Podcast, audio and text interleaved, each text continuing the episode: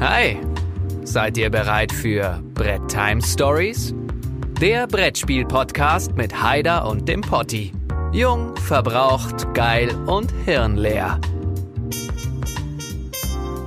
Viel Vergnügen. Ja, Tag Leute, schön, dass ihr eingeschaltet habt zu Folge 19 Bread Time Stories mit dem H to the Heidi to the Haider from the Daniel Bread Time Stories Instagram.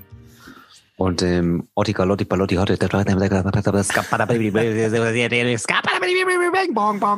I'm a Potty. Geil, Scatman John hieß der doch, ne? Weltklasse. It's, it's a Portman's World. Geil. Ähm, witzig, ja. dass du, dass du jetzt äh, so eine Analogie gezogen hast. Ich habe nämlich vor, ich habe äh, direkt kann ich direkt mal eine kleine Story erzählen. Ich habe ja vor zwei Tagen mit den Jungs von Symbio gezockt und ähm, die kannten noch nicht den äh, Brettspiel-Song von den Brettspiel-Geeks. habe ich denen das mal erstmal. spielen jetzt ein Brettspiel. Alter Falter, ey, Katastrophe. Wie geht's dir, großer? Ja, sehr, sehr, sehr, sehr gut. Nachdem ich jetzt wieder Internets hab. Äh, hier schöne Grüße an Firma Krasniki in Remscheid. Die haben ja nicht nur die Straße aufgemöbelt, sondern sämtliche Kabel Remscheids äh, durchgefetzt. Und äh, ich hatte jetzt kein Internet, deswegen verspätete Folge, weil wir mussten warten, bis das WLAN-Kabel geliefert wurde. und, jetzt, und jetzt geht's wieder gut. Sehr cool. Ja, ich muss auch zugeben, ich habe gerade schon zum Daniel gesagt, heute hatte ich eigentlich gar nicht so viel Bock, aber kaum ist die Kamera an und die Mikros aufgebaut, äh, steigt immer die Lust direkt. Und vor allem heute sind wir auch mal wieder nur zu zweit. Ich muss ehrlich sagen, es ist zwar mal schön, Besuch zu haben, aber irgendwie ist dann auch mal schön, wenn man äh, dann mal wieder zu zweit ist, weil man ja doch sagen muss, das ist mir in den letzten Folgen aufgefallen, auch wenn die Folgen super geil waren, aber sie werden halt auch deutlich länger, ne? muss man sagen. Du bist Deswegen. halt auch eine alte romantike Sau und liebst die traute Zweisamkeit. Ja, das ist manchmal, anders. manchmal brauche ich das. Aber so viel sei gesagt, ich war ja nicht untätig. Also ähm, wir haben jetzt am Donnerstag zeichnen wir quasi Folge 20 auf mit Felix Merticat von King Raccoon Games. Dann habe ich heute gequatscht mit dem Uwe Bursig von Skellig Games, der wird sich demnächst dazu gesellen. Dann haben wir ja noch ähm, und dann sei ja schon mal verraten, Folge 25 ist ja die nächste Jubiläumsfolge. Und da werden wir einen richtigen Special Guest haben. Also ich glaube, es gibt keine, keine prominentere Dame bei uns im Podcast. Und sie, sie, wir haben viele harte Verhandlungen geführt. Viel Geld ist geflossen. Ja, der Daniel muss ganz viele Blumen kaufen und ähm, aber wir konnten tatsächlich äh, die äh, Nina akquirieren, dass sie sich dazu gesellt. Und ich hatte mit der Nina mal ganz kurz über Facebook mal gequatscht und dann sagte sie schon, hatte sie schon so angedeutet, meinte, Benny, du kriegst auch noch dein Fett von mir weg. ich sag ja, ich freue mich drauf. Es wird auf jeden Fall eine super witzige Folge, glaube ich. Weil da mal so ein paar Welten aufeinander prasseln. Eine Nina, die so gar nichts mit Brettspielen am Kopf hat, ne? Be Bekenntnisse einer Nichtspielerin. Sie hat auch direkt gesagt, ey, aber ich spreche über nichts Fachliches, aber ihr kriegt euer Fett weg. So, ja, ist voll in Ordnung. Ich bin gespannt. Ich freue mich auch drauf. ja, dann ähm, Getränk der Folge. Du darfst anfangen. Boah, ja, ich habe äh, ein bisschen zugelangt hier. Mein Dauerbrenner Gerold Steiner vom Herrn Gerold Steiner. Dann habe ich mal wieder Bleifrei. In der letzten Folge hat's richtig geil geplöppt, ey, wie in so einem Werbevideo. Und heute? Oh. Hättest, hättest es nicht, hättest es nicht angekündigt, dann hätt's, wär's gelaufen. Ja. Und dann habe ich mir noch einen kleinen aus dem kühlen Schottland gegönnt. Uh, einen kleinen, den hattest du beim letzten Mal auch schon, oder? Nee, den Seaside Gin. Ja? Sehr guter, mh, hm, sehr guter Gin. Okay. Besonders gut zu so einem mediterranen Tonic. Hm. Und natürlich in einem kleinen, edlen, uh. edlen Kristallglas. Sehr schön. Bei mir ist relativ unspektakulär. Das hat auch, wo es geht. Ich Auf hab, euch. Ich habe natürlich wie immer eine Flasche Wasser und ich weiß gar nicht, ob da momentan Saison für ist. Ich bin mir da gar nicht äh, so sicher. Aber Federweißer. Ein ja, wunderschön Federweißer und Grüße gehen raus an den Eugi. Ich habe ihm auch auf Italienisch zum Geburtstag gratuliert übrigens. Ja. Und äh, aus Puglia, Italien, ein teilweise gegorener Traubenmost. So. Ich habe dem äh, Eugi auch heute auf Italienisch versucht zu gratulieren. Weißt du, was ich gemacht habe? Traubensammler. Ich habe ich hab das bei, ich habe so Happy Birthday to You, Happy Birthday to You habe ich bei äh, in den Google Translator eingegeben und der spricht dir das ja dann vor. Dann habe ich es mir ein paar Mal angehört und dann habe ich ihm darüber gelotst. Zum Wohl. Ja, das ist so wie aus meiner Lieblingsfolge Family Guy. Peter, du kannst nicht Italienisch sprechen, nur weil du einen Schnäuzer trägst.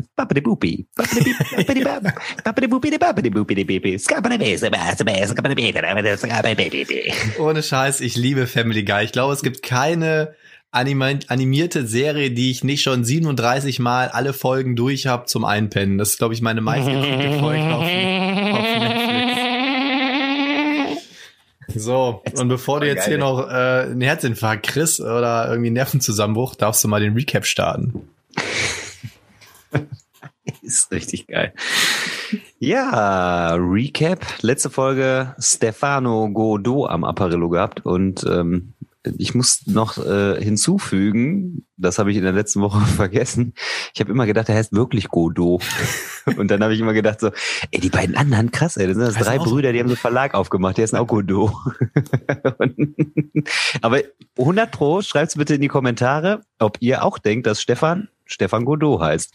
Ähm, weil ich glaube, das ist vielen gar nicht so klar, dass das quasi sein Künstlername ist. Ja, theoretisch hätte man nur mal auf die Kickstarter-Kampagne gucken müssen. Da steht nämlich Stefan, B B äh, ne, ich verrate es nicht. Bollersbeck. Ja, ja, auf jeden Fall. Stefan war zu Gast und privat ja auch immer ein kleines Pläusche mit ihm möglich und immer schön war der Austausch sehr, sehr geil, finde ich. Und ähm, eine Folge, die wirklich äh, gefesselt hat, auch sehr viel Spaß gemacht hat. Wir haben grundsätzlich über das neue Projekt von Godot Games gesprochen, The Beginning, was im kommenden Kalenderjahr startet. Und ja, haben dementsprechend auch generell mal so über Allgemeines bezüglich Kickstarter-Kampagnen gesprochen, haben seine Kickstarter-Austauschseite einmal angesprochen oder beziehungsweise noch mal ein bisschen durchleuchtet. Und ja, es waren super viele Informationen, die man, ich sage hinter vorgehaltener Hand, schon kennt, aber der Stefan hat es nochmal so fundiert dargestellt, wie so eine mhm. Kampagne gestartet wird, was man bedenken muss und ähm, welche Eventualitäten jemand begegnen und ja, da hat man tatsächlich äh, gesehen, dass nicht alles so Brettspiel-Romantik pur ist und alles dem Zufall überlassen ist, sondern äh, vieles natürlich eine knallharte Planungsgeschichte ist und eine erfolgreiche, erfolgreiche Geschichte auch ähm, immer mit einem guten Management und einer guten Planung dahinter mhm. steht. Also es geschieht hier nichts aus dem Nichts. Also man kann nicht mal eben sagen,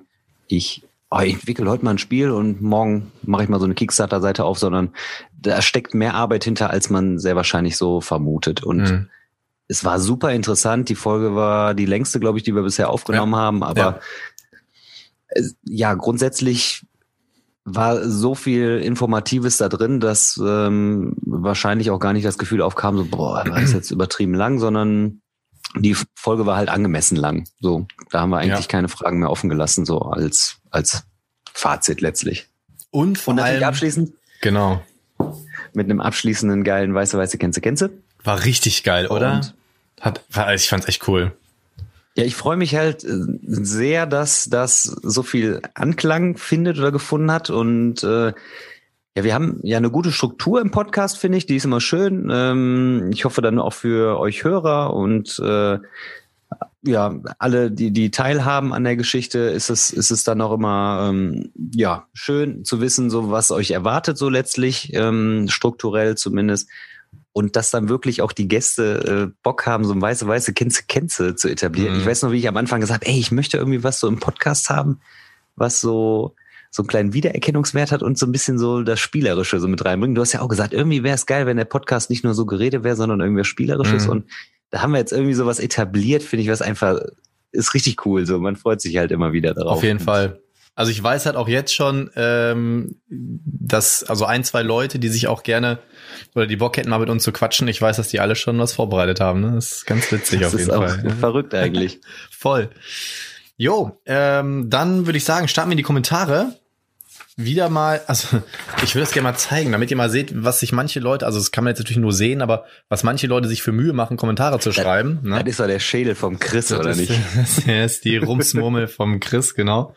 Dem ich heute noch, Grüße gehen raus, gerade noch zum Daniel gesagt, äh, ich habe mir jetzt überlegt, dass ich mir wenigstens so, auch wenn es nicht viel aussagt, aber die Top 10 Spiele von BGG gerne holen möchte und da hat mir noch Through the Ages gefehlt habe ich mir heute vom Chris besorgt. Das bringt er mit zum Potti-Wochenende. Ich freue mich drauf. Es sei denn, ich zahle vorher Versand, dann schickt das mir auch so raus, aber ich glaube, die paar Wochen kriege ich noch hin. Jo, dann fangen wir mal an. Ich lese aber jetzt mal von hinten, weil irgendwie habe ich das Gefühl, dass immer dieselben Leute am Anfang stehen. ähm, Erster Kommentar vom David Rimbach. Ihr geilen Hunnen, bestes Laberfest vom Feinsten. Stefan ist ein super sympathischer Kerl, der dazu noch einer der hilfsbereitesten Publisher ist, den man sich vorstellen kann. Super sympathische Runde, die ihr da aufgebaut habt. Es war mir ein gigantisches Vergnügen, The Beginning anspielen zu können und danke den Jungs von Godot Games fürs Vorstellen. Das Spiel ist der pure Wahnsinn und ich kann es auch kaum erwarten, das Teil zu Hause zu haben. Take my money. Lustig, dass wir die Gewinnchance mit dem falschen Chip verpasst haben. Damn.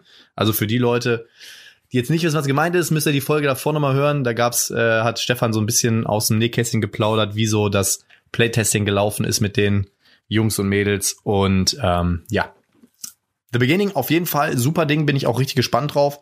Mal gucken, ob ich da vielleicht mit Stefan auch noch mal sowas mache, wo wir noch mal ein bisschen was zeigen.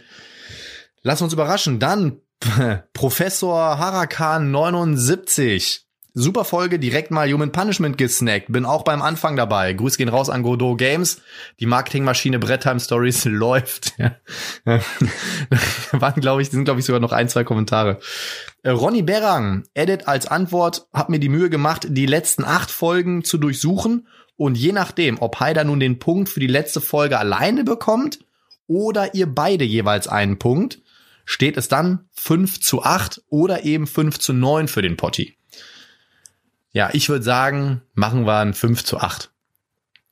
Nee, du hast den letzten Kommentar nicht gelesen. Der hat das ja nochmal aktualisiert und entweder 9 zu 6 oder 9 zu äh, 8 zu oder 6. Oder 8 zu 6. Dann steht's 8 hm. zu 6. Ich bin ja momentan gut drauf. Ne? Kennst mich ja. Yeah. also 8, 8 zu 6. Dann Dennis Neubert, geil Leute, super geschmeidige Folge. Stefan Rich, sympathischer Typ. Da guckt man doch gerne mal in die Kampagne rein. Liebe geht wie immer raus. Dann Eugi, Happy Birthday äh, to you nochmal nachträglich, beziehungsweise war doch, glaube ich, heute sogar, ne? Heute. Heute. Hatte kleine Italiano, ja. Yes, das wollte ich auch gerade sagen. auf jeden Fall hat er geschrieben, sehr unterhaltsame Folge, habe sie auf meiner Urlaubsfahrt mit zwei wenig Spielern gehört die erst sehr skeptisch waren und dann enttäuscht waren, als es vorbei war, wenn das nicht mal ein Kompliment ist. Finde ich, ist cool. Also kann man auf jeden Fall drauf aufbauen. Völker, nee, oh, jetzt Völker, Volker, Volker Römisch hat geschrieben, ach ja, hier noch was zu Schach. Er hat, glaube ich, zwei Kommentare sogar geschrieben. Ähm, dann lese ich doch mal das erste zuerst vor, glaube ich. Meine Meinung zu Stretch Goals. Es gibt keinen Unterschied zwischen Daily und Money Stretch Goals. Wenn jemand nur ein bisschen auf seine Zahlen schaut und ungefähr weiß, wie eine Kickstarter-Kampagne läuft, kann er ziemlich genau berechnen, wie viel Geld pro Tag reinkommt. Somit macht er die Abstände einfach genau so, dass ein Stretch Goal pro Tag am Ende rauskommt. Man kann sich äh, dafür einfach jede beliebige Simon-Kampagne anschauen. Was anderes ist bei einem bei kleinen Anbietern. Aber einen großen Kampagnen ist das berühmte Lass uns anstrengen, dass wir das Goal freischalten, einfach nur eine Illusion.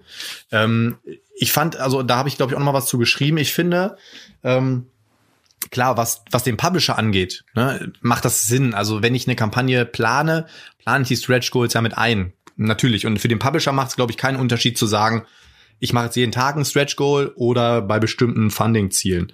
Aber die Frage, die ich mir in der letzten Folge auch gestellt habe, ist, macht das für den Bäcker einen Unterschied? Also, wenn ich als Bäcker jetzt weiß, okay, es wird jeden Tag auf jeden Fall was freigeschaltet, kann ich auch einfach bis zum, Day, bis zum letzten Daily Stretch Goal warten, kann dann gucken, ja, ist das für mich jetzt cool oder nicht. Und ähm, ich habe zumindest die äh, Vermutung ge geäußert, dass wenn ähm, du diese Funding Goals hast, dass das halt so, mh, vielleicht gibt's dann jemand, der sagt, oh, jetzt gleich, das wird das nächste Goal freigeschaltet. Okay, ich gehe mal rein zum Beispiel. Weißt du, was ich meine? Also das war so äh, der Hintergrund, warum ich das Ganze mal äh, angedacht hatte. Und äh, das zweite, der zweite Kommentar war, ach ja, hier noch was zu Schach, habe lange im Schachverein gespielt, aber bin dann später zu Go gewechselt. Äh, Go ist, glaube ich, dieses Spiel mit diesen roten, mit diesen schwarzen und ähm, weißen Steinen, glaube ich, die man dann so äh, platziert ja. dann, ne, irgendwie sowas. Ich habe es leider nie wirklich gespielt. Die Regeln von Go sind noch einfacher als die von Schach, aber die Spieltiefe ist um Welten besser und durch das Handicap-System sind die Spieler eigentlich immer ausgeglichen. Anders als bei Schach, wo man als schwächerer Spieler einfach keine Chance hat. Ja, wir haben ja für uns herausgefunden, dass äh, Old But Gold Schach ja immer noch ein rundes Game ist. Julius Müller hat geschrieben, ich glaube, Uprising hat echt viel richtig gut gemacht, um ihren Kickstarter zu pushen. Ich habe heute noch mal reingeguckt. Aktuell glaube ich 2100 und ein paar gequetschte Bäcker landen momentan bei knapp 200.000 Funding-Summe. Irgendwie sowas war das. Hast du noch mal reingeguckt? Ja, aber ich habe die Daten tatsächlich gar nicht gecheckt, aber ich habe heute noch mal reingeguckt in die Kampagne. Ich war mir da, aber dann unbewusst. Ja, ich habe jetzt, ich habe noch mal reingeguckt. Ich habe es ja bei mir noch mal gespeichert, aber momentan bin ich sowieso, was Games angeht, sehr zurückhaltend. Äh, der Herr der Spiele, Grüße gehen nochmal raus an den YouTube-Kollegen. Wenn ihr so schachbegeistert seid, Ed Heider und Ed Stefan, dann schaut euch bitte mal Dice War an. Das Spiel ist gefühlt eine Weiterentwicklung von Schach und kommt dadurch als eines der wenigen heutigen Brettspiele ohne jegliches Glückselement aus. Jeder Spieler verwendet Würfel als Truppen, die aber nicht zum Würfeln, die er aber nicht zum Würfeln nutzt. Die Würfel werden beim Auflegen gedreht und jede Einheit funktioniert ähnlich Schach, nur meiner, nur meiner Meinung nach deutlich komplexer, mit anderen Einheiten, je nach dem Stein-Schere-Blatt-Prinzip. Da mein Kollege hier der große Schachkönig ist, spielen wir nur noch mit Sanduhr, damit er nicht in fünf Zügen voraus denkt. Er gewinnt dennoch immer. Wer dann genug von der Corebox hat, der kann sich noch verschiedene Fraktionspacks kaufen und so einen Asymmetriefaktor kaufen. Unbedingte Kaufempfehlung all in, by the way, um die 100 Euro. Ist denn der Herr der Spiele, das ist der Marcel, ne? Kann ja, genau. Genau. Der hat mich nämlich auch nochmal privat angeschrieben bei Fatzebook und hat mal so ein bisschen hinhergeschrieben. Bei, bei wo? Bei wo habe ich mich gerade verhört? Bei, bei wo? Fratzeburg. Also ich hab, irgendwie habe ich äh, gerade was anderes verstanden. Was Frivoles oder wie? Wie den SC Heide oder was hier? Den, den, genau, den guten S Dorfverein. SC Heide. SC Heide hier. Da kann ich nur empfehlen hier. Guter, guter Dorfverein hier. Haben gut, gute Lümmel im Team. Ähm, ja, der hatte mich angeschrieben und sagte, der wollte irgendwie jetzt mal demnächst ein Video dazu machen und wir hatten so ein nettes Gespräch und er sagte, hat dann nochmal so den Podcast gelobt und hat gesagt, wir sind jetzt so aktuell seine Nummer eins.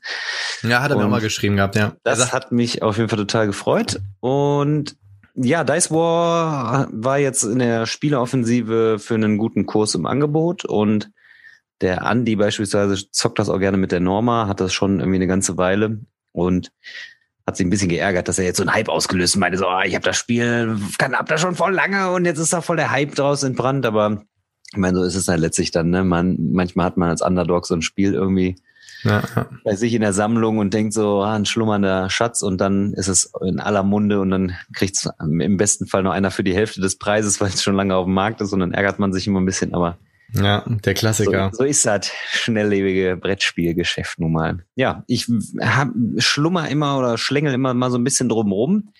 Konnte mich final noch nicht so dafür entscheiden, weil ich habe Onitama, das ist auch so ein taktisches mhm. Spiel und diese taktischen Zwei-Personen-Spiele verliere ich immer. Und also für mich macht das gar keinen Sinn. Ich finde die schön auch und auch mechanisch finde ich die ganz gut, aber die haben halt nicht so eine lange Spieldauer bei mir irgendwie. Wie ist also, nochmal, Onitama ist doch dieses, wo man so Karten spielt und die Karten sagen dann, wie du deine Figuren bewegen darfst oder sowas. Ne? Genau, ne? Und da jeder hast du, glaube ich, nur fünf, fünf Figuren, glaube ich, ne, quasi vier Bauern und Königin oder sowas, ne? Irgendwie sowas ja, ja, in der Art, du hast, ne? Du hast halt jeder zwei Karten vor sich ausliegen und eine liegt so zentral und die Karte, die dann an der Seite liegt, die wandert dann in der nächsten Runde zu dir und du hast dann die Auswahlmöglichkeit aus zwei Karten und wo du dann quasi deine Züge daraus generieren mhm. kannst. Das heißt, für die, die gut vorausrechnen können, wissen, okay, das und das kann ich jetzt machen und wenn ich das dann mache, mache ich das. Aber da bin ich irgendwie im Kopf wenig äh, eloquent genug, muss ich sagen, um das auslesen zu können. Hat mich nie, Nina findet das ganz gut und da hat sie mich auf jeden Fall mal letzten Sommer richtig schön weggemöbelt. Und ja, Spiele, wo die Nina gewinnt, die mag die dann auch. Verliert nicht so gerne. Kenne ich irgendwo, ja. Ähm, so, jetzt muss ich mal eben hier Crossover, ay caramba, yo. Dann, ähm, ach nee, Sebastian Hoffmann hat geschrieben, der Heider hat so eine schöne schäbische, ich habe die ganze immer schwäbische gelesen, aber schäbische Lache im positiven Sinne. Euer Podcast immer sehr erfrischend und abwechslungsreich. Man merkt, dass ihr dafür brennt. Macht doch mal für die Fans ein weiße, weiße Kenze, Kenze, vielleicht als Gewinnspiel. Ich finde, das können wir in der Jubiläumsfolge gut einbauen, dass wir da mhm. mal was machen. Aber da müssen wir uns was einfallen lassen, weil ich habe die Erfahrung gemacht, wenn du jetzt ein Gewinnspiel machst, wo die Leute die Lösung in die Kommentare posten, gibt's immer irgendwelche Nutznießer, die dann einfach copy und pasten. Und deswegen müssen wir uns da mal eine Mechanik überlegen, äh, dass wir da irgendwie was machen, dass die Leute dann die Lösung irgendwie anderweitig an uns kommunizieren. Ansonsten wäre das doof, finde ich persönlich. Nur per E-Mail. Ja, oder per weiß e ich nicht, irgendwie vielleicht müssen wir uns mal was einfallen lassen. Ja. Ähm, dann oh. äh, haben wir äh, eine DIN A4-Seite von Christoph. Christoph, sei mir nicht böse, wenn ich hier nicht alles vorlese. Übrigens, auf www.podgamer.de ist der neue Blogbeitrag von Chris online und diesmal ging es um das Thema Pimp Your Game. Ähm, er hat mir auch schon Screen, er hat mir auch schon Fotos geschickt. Er sagte, er arbeitet schon für den nächsten Blogbeitrag, ist ja schon am Recherchieren und machen und tun. Also guckt wirklich mal rein. Ähm, sehr schön geschrieben, coole Tipps drin, äh, mit ein paar Links, wo ihr euer Game pimpen könnt. könnt. Schaut auf jeden Fall mal rein. Du wolltest was sagen? Dass der, dass der Christoph noch dazu Zeit hat, den Blog zu schreiben, da der doch eigentlich 24-7 aktuell Bonfire auf äh, Tabletopia zockt. ja. Ohne Scheiß, der, ich sehe auch immer nur bei sie in der WhatsApp-Story Bonfire, Bonfire, Bonfire. Der hatte jetzt schon zig Partien und dann hat er mir heute sogar nochmal geschrieben, hier, ähm, ein Freund von ihm, er hatte leider keine Zeit, hat mit äh, Vita Lacerda, Lacerda gespielt. The Weather Machine, hat er auch erzählt. Ja, ja, genau, und dann hat er, mir, hat er mir geschrieben heute so, und Lacerda mag Bonfire auch. Aber ja, ich bin geil. noch nicht final, ich bin noch nicht final äh, überzeugt von, von Bonfire, Feld, muss ich sagen. Ja, nee. Übrigens, äh, irgendjemand hatte gesagt, wir sollten Stefan Feld mal fragen. Ich habe Stefan Feld schon vor Wochen eine Nachricht geschrieben, mal, aber ich glaube, die hat er bis heute noch nicht gelesen. Vielleicht, weil es nur auf Facebook war. Ich glaube, ich muss ihm mal äh, eine E-Mail schicken oder so. Aber über Facebook habe ich ihm mal angeschrieben. Aber bis jetzt Wenn du das hörst, bitte melde dich. Bitte melde dich, Stefan. Vielleicht mal Kai Pflaume anrufen, der, regelt das. Ja, man, nur die Liebe zählt. Ähm, witzigerweise hier, ich gucke hier, die erste Zeile, die ich mir von Christoph angucke, ist, deshalb habe ich bei BBGG zum Beispiel Bonfire auch schon bewertet. Weil er es schon 37 Mal geplaytestet hat. Ähm, ich lese jetzt erstmal nur die ersten, ersten äh, Sätze vor. Hi Leute, wieder mal eine super Folge. Und Stefan als Gast war ein echter Gewinn. Seine Einblicke in das Thema Kickstarter waren wirklich interessant und auf The Beginning bin ich ja schon seit seiner Vorstellung im letzten Jahr auf der Spiel, in Klammern in Pottys Messebericht scharf. Zum Thema Spiele erst bei BGG bewerten, wenn sie auf dem Markt sind, hätte ich auch noch was anzumerken. Dank Tabletopia kann man heutzutage ja schon einige Spiele spielen, bevor man sie auch physisch erwerben kann. Äh, das habe ich in den letzten Wochen reichlich ausgenutzt. Und Bonfire, der Heider hat es ja erwähnt, Tava Tekenyu oder Mercado der Lisboa zu testen, spielen. So. Ähm, Übrigens, ach ja, stimmt, hier steht. Übrigens solltet ihr wirklich Stefan Feld mal einladen. Alexander Fisser wäre natürlich auch eine gute Wahl. Auf Cloud Age bin ich natürlich äh, nach Daniels Nachricht auch schon sehr gespannt. Apropos Bonfire, das lassen wir jetzt mal raus, aber da hat er nochmal einen großen Artikel zu geschrieben. Aber ähm, wer gern zu Bonfire was lesen möchte, lest auf jeden Fall mal den Kommentar vom Christoph durch. Und äh, ja, zum Alexander Pfister, wir sind noch in Verhandlungen. Der Alexander ist ein sehr beschäftigter Mann, da müssen wir mal gucken, wie wir uns da irgendwie übereinfinden. Er kann irgendwie mal nur tagsüber und immer nur eine halbe Stunde und dann ist ja auch der Daniel auch mal schwer beschäftigt. Das ist für uns ja immer abends immer ein bisschen besser. Deswegen wissen wir noch nicht ganz, wie wir da zusammenfinden, aber wir sind in Vertragsverhandlungen. Dann die letzten zwei Kommentare. Hatsuka Daikon alias Magnus Mister 127.000 Mitglieder im Brettspiele-Flohmarkt hat äh, geschrieben, ähm, wieder irgendeine Zeitangabe, eine Stunde 22, 43, tägliche Updates nerven. Stefan und ich hatten auch schon mal drüber geschrieben, weekly oder bei Ereignissen Funding Goal reached ist okay. Mehr wirkt für mich wie Spam. Wie siehst du das? Wir hatten da ja auch mal kurz drüber gesprochen, über diese Updates. Ja, das kommt immer darauf an, wie das so ein bisschen proklamiert ist für die Kampagne. Ich fand's, mhm. da habe ich ja, Dead Reckoning war jetzt die letzte Kampagne, die ich unterstützt habe und da kann ich dann direkt Bezug drauf nehmen. Da fand ich es zum Beispiel gut, dass da so täglich so eine Geschichte erzählt worden ist und das war, das war auch schon ein langer Text, aber war halt eingebettet in die, in die ganze Kampagne und da hat man sich halt Gedanken gemacht und das war stimmig. Mhm. Wenn man jetzt was weiß ich, so, so Updates sieht wie, ähm, ja, und äh, wir planen hier unser neues Spiel und denken mal hier dran und unsere abgelaufene Kampagne, kauft euch das Spiel mal im Retail. Also wenn es so abweichend ist von dem eigentlichen äh, Fokus des Spiels, hm. dann finde ich es find ich's halt auch wie Spam, aber ja, die meisten denken sich ja was dabei, ne, was sie, was sie dann ins Update packen. Das ist ja jetzt nicht, äh, um da die Leute irgendwie voll zu müllen letztlich, ne? Und also ich persönlich, ja. ich persönlich finde halt, während der Kampagne, ich sehe das immer wie so ein Fußballturnier. Ja, wenn so ein Fußballturnier läuft, hast du jeden Tag Spiele, jeden Tag irgendwelche Ergebnisse und so weiter und so fort. Oder weiß ich nicht. Und ich finde, während die Kampagne läuft, finde ich sogar gut, wenn du täglich oder alle zwei oder spätestens alle drei Tage mal irgendwie ein Update kriegst, von wegen so, ey, wir haben wieder irgendwelche Goals erreicht, ähm, hier, wir haben jetzt wieder irgendwelche Artworks fertig und hey, wir freuen uns und ey, wieder neue Bäcker und so, dass du die Leute auch bei Laune hältst. Was ich halt nur, ähm, wo ich dann bei Magnus bin, ist, wenn die Kampagne gelaufen ist. So, wenn die Kampagne gelaufen ist, dann brauche ich nicht mehr jeden Tag ein Update. Da gibt's ja auch Publisher, die gefühlt dann auch alle zwei, drei Tage ein Update shooten. So, da finde ich, mhm. reicht's dann, äh, wenn du quasi alle paar Tage oder alle paar Wochen mal was bekommst. Nicht so wie Grey Fox das gerade macht. Denn ähm, ich habe auch mal mit ein paar Leuten über Insta geschrieben, die mich auch mal gefragt haben, Mensch, Potti, du äh, bist ja ganz gut mit dem Felix und so. Wie sieht das denn aus hier? Wir war, sind da bei äh, Tsukuyumi reingegangen und irgendwie hören wir da nichts mehr von der Kampagne. Das ist irgendwie scheiße. Dann habe ich Felix angeschrieben und Felix sagt, das läuft halt über, ähm, über Grey Fox. Über Grey Fox lief ja auch After the Empire, da bin ich ja auch, also da bin ich reingegangen. Ähm, mhm. Und die sind sehr spärlich mit den Informationen. Also die Updates sind ganz minimal und äh, das finde ich halt nicht cool. Also, weil die Bäcker halt teilweise verunsichert sind, dann denken so, ey, Kohle ist raus. Was ist jetzt mit dem Projekt? Warum hören wir nichts? Wir wissen nicht, wie weit das ist. Und Felix sagte dann so, ja, wo die Druckdaten sind jetzt wohl final und alles wohl soweit durch, finales Stadium kann ich aber kommunizieren, macht aber keiner. Ne? Ähm, da finde ich dann halt, wäre es schon cool, wenn man dann irgendwie sagen würde, okay, nach der Kampagne zumindest, oder selbst wenn nichts passiert, dass man dann wenigstens mal so alle paar Wochen was von sich hören lässt und sagt, hey Leute, wir wissen momentan ist ein bisschen ruhig, aber das und das läuft, da haben wir gerade eine Herausforderung und so weiter und so fort. Ne? Ist meine Ansicht. Ja, es gibt, es gibt halt auch einige Publisher, die schreiben ja dann, wir sind im Zeitplan oder wir sind aktuell ein bisschen verspätet aus den und den Gründen und schreiben ja oft auch, wann, die meisten haben ja so ein monatliches Update und sagen, wir melden uns dann im nächsten Monat nochmal. Da mhm. hast du die Gewissheit, okay, da kommt im nächsten Monat was. Ich kann das, bei Grey Fox kann ich das jetzt gar nicht ähm, abschätzen, wenn die Leute dann vielleicht schreiben in die Kommentare, ne, oder in diese, ja, in die Kommentarfunktion und sagen, ja, was ist denn mit unseren Sachen? Und Grey Fox kommuniziert da, dann ist es wiederum für mich auch okay, weil sie dann Postwenden ja auf die Sachen reagieren. Die, kritisch wird's halt wirklich nur, wenn es keine Updates gibt und dann der Publisher oder der, der Versorger dann irgendwie nicht äh, gar nicht reagiert hm. so auf, auf die Sachen. Das kann ich jetzt nicht beurteilen aus der Ferne, ob die da auch nicht auf die einzelnen Kommentare dann irgendwie letztlich eingehen, was hm. ich mir nicht vorstellen kann. Die haben ja auch eine PR-Abteilung, wo äh, das dann läuft und so, ne? Eigentlich ja. Aber also ich, wie gesagt, ich, ich sehe das, das glaube ich, wie du. Und letzter Kommentar von Dan the Man and the Board Game Van. Wieder eine geile Folge, Männers. Nicht nur das klasse Laberfest, sondern richtig viel Inhalt. Der Einblick von Stefan rund um Kickstarter, den fand ich richtig gut.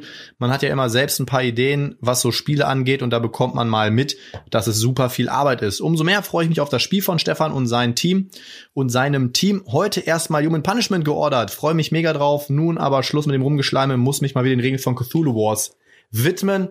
Und in dem Sinne, siehst du, Stefan, zwei Exemplare hast du schon mal verkauft nach unserer Folge. Das sind Sehr 58 geil. Euro mehr in der Portokasse. Insofern ja. Ich bin mal gespannt. Dan the Man ähm, hat auf mein Anraten hin Tikal mal eben eingesackt. Ja, ich weiß. Und äh, relativ erschwinglich auch gekriegt. Das heißt, eigentlich geil, ne? Ein altes Spiel, kriegst du echt zum super Kurs. Oder wenn du willst, kannst du dein Geld auch rausschleudern. 8 Euro. 8 Euro bei Ebay. Du kannst auch, wenn du willst, dein Geld richtig rauspulvern und weil du da so ein paar hässliche 3D-Mopeds dabei hast, zahlst einfach 50 Euro in der Spieleoffensive. Mhm. Geht auch, geht auch verändert das Spielgefühl eigentlich nicht und oder hm. das Empfinden nicht. Von daher. Ich ja, bekomme meinen Tikal im äh, auf dem Potti-Wochenende. hast du dir das auch zugelegt, ja, oder? sicher. Du hast das doch mal besessen und verkauft. Nein, Tikal habe ich nie gehabt. Nie gehabt. Ach so. Es gibt so ein paar Evergreens, die habe ich nie gehabt. Tikal wollte ich mir immer holen, schon seit 100 Jahren irgendwie bin ich immer drüber hinweggekommen. Würde bei mir auch tatsächlich nicht ausziehen, weil da auch so echt so ein paar Erinnerungen dran hängen. Ja, Aber es wäre jetzt ein kleiner Spoiler für unseren Haupt, Hauptgesprächsgegenstand nachher. Ja, ich würde sagen, äh, Kommentare sind over. Das heißt, deine Dry Games Keule. Meine drei, vier, ganz viele Spiele. Ich habe noch eine ganze Menge wieder. Hm, ich war am Freitag beim Timo, bei Ich bin Timo und haben wir noch mal eine Runde gezockt.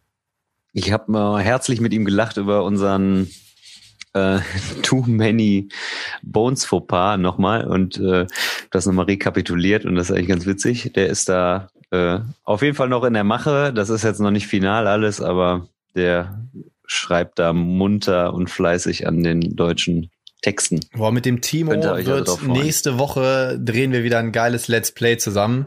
Ja, ähm, da hat der Timo auch, ne? Da, da müsste ich dich jetzt eigentlich in die Pfanne hauen, ey. Warum? Der Timo, du hast mir am Wochenende ja so halb abgesagt für den Podcast, da haben wir schon erstmal geschmunzelt, ne? Und dann sagt der Timo, ja, der Potti hat auch, hat mir auch Bescheid gesagt, hier, hör mal, wie sieht's aus, soll man Let's Play drehen?